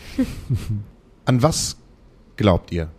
Das ist, äh, ist halt so eine einfache Frage, die mir heute ein Siebtklässler gestellt hat. An was glauben Sie eigentlich? Und da meinte nicht Gott mit. An was glauben Sie eigentlich? So, das fand ich total interessant, wie man das halt so für sich halt nochmal irgendwie gerade gerade äh, reflektiert. An was glaubt man eigentlich gerade? Glaubst du der Regierung? Glaubt man dem Querdenkertum? Glaubt man den Wissenschaftlern? Glaubt man seinen Eltern? Glaubt man seinen Freunden? An was glaubt der war, sagen wir, der war ein bisschen frustriert gerade durch die jetzige Situation. Ich meine, der ist zwölf Jahre alt so. Und äh, der vermisst es am meisten halt mit seinen Freunden draußen zu spielen, weil er halt gesagt hat, äh, in der letzten Zeit hat er drei, vier, fünf, maximal sechs Leute um sich herum und zwei sind schon seine Eltern und zwei seine Geschwister. Er dreht halt vollkommen durch. Was glauben Sie eigentlich, Herr Horeis? Das fand ich eine interessante Frage. Konnte ich im ersten Moment erstmal gar nicht beantworten. Weil, weil die, weil die, weil die, weil die Pandemie, oder weil diese Pandemiesituation und diese ganze Corona-Situation ja einem ständig halt irgendwie, ne, man mer- merkt es ja auch selber, ne, man schmiedet seit Monaten Pläne für Veranstaltungen, für Konzerte, für Ideen und jedes Mal ist es, okay, alles klar, es geht weiter. Regierung macht vielleicht vieles falsch, vielleicht macht sie auch einiges richtig, wir wissen es nicht, wir waren noch nicht in so einer Situation. Und an was glaubt ihr eigentlich gerade noch? Ich würde, mich würde echt brennend interessieren, was du dir im zweiten Moment dann geantwortet hast. Ja, Wenn würde das ein mich auch- das würde Siebtklässler interessieren. muss ich die Frage einmal leider zurückspielen. Aber wir beantworten sie dir gerne gleich. Achso, äh, ich habe mich zurückgelehnt, habe einen Kaffee getrunken und ähm, dann äh, habe ich gesagt, ich glaube an dich, weil du bist eine neue Generation. Du kannst vieles besser machen als ich. Weil ich bin, ich gehöre noch zu dieser Wohlfühlgeneration der 90er Jahre, die halt durch die Gegend äh, gelaufen sind, irgendwie äh, besoffen zu Backstreet Boys und NSYNC irgendwie auf dem Dorf gewesen sind und ähm, auch in, gerade in diesem Nazi-Problem nicht wirklich richtig, richtig, richtig drin gewesen sind, sondern es war halt so, okay, auf dem Dorf sind ein paar Nazis, aber äh, als man dann in Hamburg angekommen ist, da war halt die linke Glocke drüber. Ich hatte ganz, ganz lange, war ich so politisch desinteressiert, das fing halt erst wieder 2014, 2015 wieder an, wo ich gemerkt habe, alle hier läuft das falsch. Und dann habe ich zu mir gesagt, ich glaube an euch, du bist die neue Generation. Ihr seid, seid die Generation, die etwas besser machen können als ich. Das kann ich nicht mehr. Das ist eine schöne Antwort. Also ich kann, ich, klar, Ja. klar kann ich, kann ich, das Einzige, was ich jetzt nur machen kann, ist halt mit meinem Menschenverstand äh, euch einen guten Unterricht zu machen, äh, euch zu inspirieren, ähm, euch äh, menschliche Werte äh, beizubringen, wie Bitte und Danke sagen zum Beispiel oder ähm, Empathie. Aber ich werde kein großer Anführer mehr, der die Menschen ins Licht wie, wie hineinführt oder äh, tolle Gesetze oder sowas macht. Der, der, der Zug ist abgefahren. Auch für Rockstar ist er auch schon, auch schon längst abgefahren. Aber du kannst das noch machen. Und wenn da, wenn da äh, so ein Typ ist, äh, wie du, in zehn Jahren und der sagt, ah, wegen dem Herrn Horeis, weil ich mit dem gutes Gespräch geführt habe, bin ich das geworden, was ich geworden bin. Und ich sorge dafür, dass äh, ge gesellschaftlich ähm, ich dafür sorge, dass es anderen Menschen besser geht. Dann habe ich das Gefühl gehabt, dann habe ich alles richtig gemacht. Und daran glaube ich gerade nur noch. Dann hast du die beste Leistung als Coach abgeliefert, wenn das passiert. Ist es jetzt kitschig, wenn ich sage, ich glaube an die Liebe? Nö, überhaupt nicht. Weil ich glaube, also im Großen, wenn man, wenn man das so drüber schreiben kann, glaube ich, ist das so der springende Punkt oder der Faktor, der uns dann zusammenbringt, weil wir gerade in, in der Zeit jetzt mit Corona müssen wir einfach mit gesundem Menschenverstand handeln. Wir müssen empathisch aufeinander zugehen, offen sein und miteinander reden. Und das sind so, das sind, so moralische Floskeln zwar jetzt, die ich hier so schwinge, aber ich glaube da wirklich dran, dass es, ähm, dass die Liebe immer gewinnt und dass die Liebe immer stärker als Hass ist. Das ist so ein bisschen so ein Leit Leitmotto, was ich jetzt hier noch mitgeben kann. Das kann ich, das kann ich nur bestätigen. Also Ja. das ist, äh, das sehe ich auch so seit der letzten Stefanie Heinzmann Tour. Ich kann es einfach nur mal sagen, Ne, die, die letztes Jahr war. Das war halt so die die die Tour of Love. Also wirklich, das war die ganze Crew und Steffi und das war alles so liebevoll und die Frau hat so eine positive Energie und die geht halt wirklich auf jeden über der in ihrer Nähe ist. So und ähm, ich glaube, ich hatte noch keine Tour, mit der, wo ich mit einem so geilen, guten Gefühl rausgegangen bin wie bei dieser Tour. Und von dieser Tour zehre ich immer noch. Siehst du? Das ist Das also, das war meine ich. wirklich dieses Perfektes all, all, Beispiel. all we need is love Ding einfach so. Ja. Das ist, das ist wirklich so. Das glaube ich auch fest. Hätte ich, hätte ich vor mir auch nicht gedacht. Ich stimme dem auch zu. Also ich glaube auch, dass ähm, Glaube an die Liebe, wenn es nicht das Problem gäbe, dass zu viel Hass und zu viel, ja, wie soll ich sagen, Ungemach der Liebe äh, sozusagen einen Strich durch die Rechnung macht. Woran ich glaube, ist, dass, äh, oder ich glaube an Menschen vor allem, die mit Liebe sich engagieren. Sich engagieren für Menschenwürde, für, für Liebe meinetwegen auch. Und eben halt versuchen, dieses, diese, diese Mitläufermentalität gar nicht erst zu bekommen, an die glaube ich, diese ganzen vielen Initiativen, die ich kennenlernen durfte und diese, die auch mit Liebe dann auch stundenlang und Tage und Wochen lang irgendwas geplant haben, wenn irgendwelche Nazis marschieren, an die glaube ich. Ich glaube an die Engagierten, ich glaube an die, auch gerade an die Jugendlichen, Fridays for Future zum Beispiel, aber auch die Jugendlichen, die ich kennenlernen durfte, in, in all diesen ganzen Jahren, auch in den Bundesländern, in den verschiedenen, an die Schülerinnen und Schüler, die aus eigen, eigener Kraft äh, sich protestiert haben, was aufgebaut haben, die, die wir unterstützen durften. Das, daran glaube ich. Ich glaube an diese Menschen, glaube ich. Ja. Und an das Meer. Und Theo, an was glaubst du? Ja, Theo. Guck mal. Auch schön. Guck mal. Theo glaubt an uns. Theo glaubt an uns. Dann würde ich erstmal sagen, äh, jeder darf sich jetzt noch einen schönen Song auf die Astra Colada Nachtasyl-Playlist wünschen. Ich habe tatsächlich drei. Ich wünsche mir die jetzt, jetzt einfach, einfach äh, Drauf äh, los. untereinander weg. Äh, Rage Against the Machine, äh, Bulls on Parade. Ich habe gestern das Live-Video noch irgendwie von irgendeinem Festival in Rio oder so, wo die vor Genial, ne? gefühlt 50, 80.000 Menschen gespielt haben, die Leute wirklich so dermaßen ausgerastet sind, dass ich gedacht habe, so Alter, okay, krass.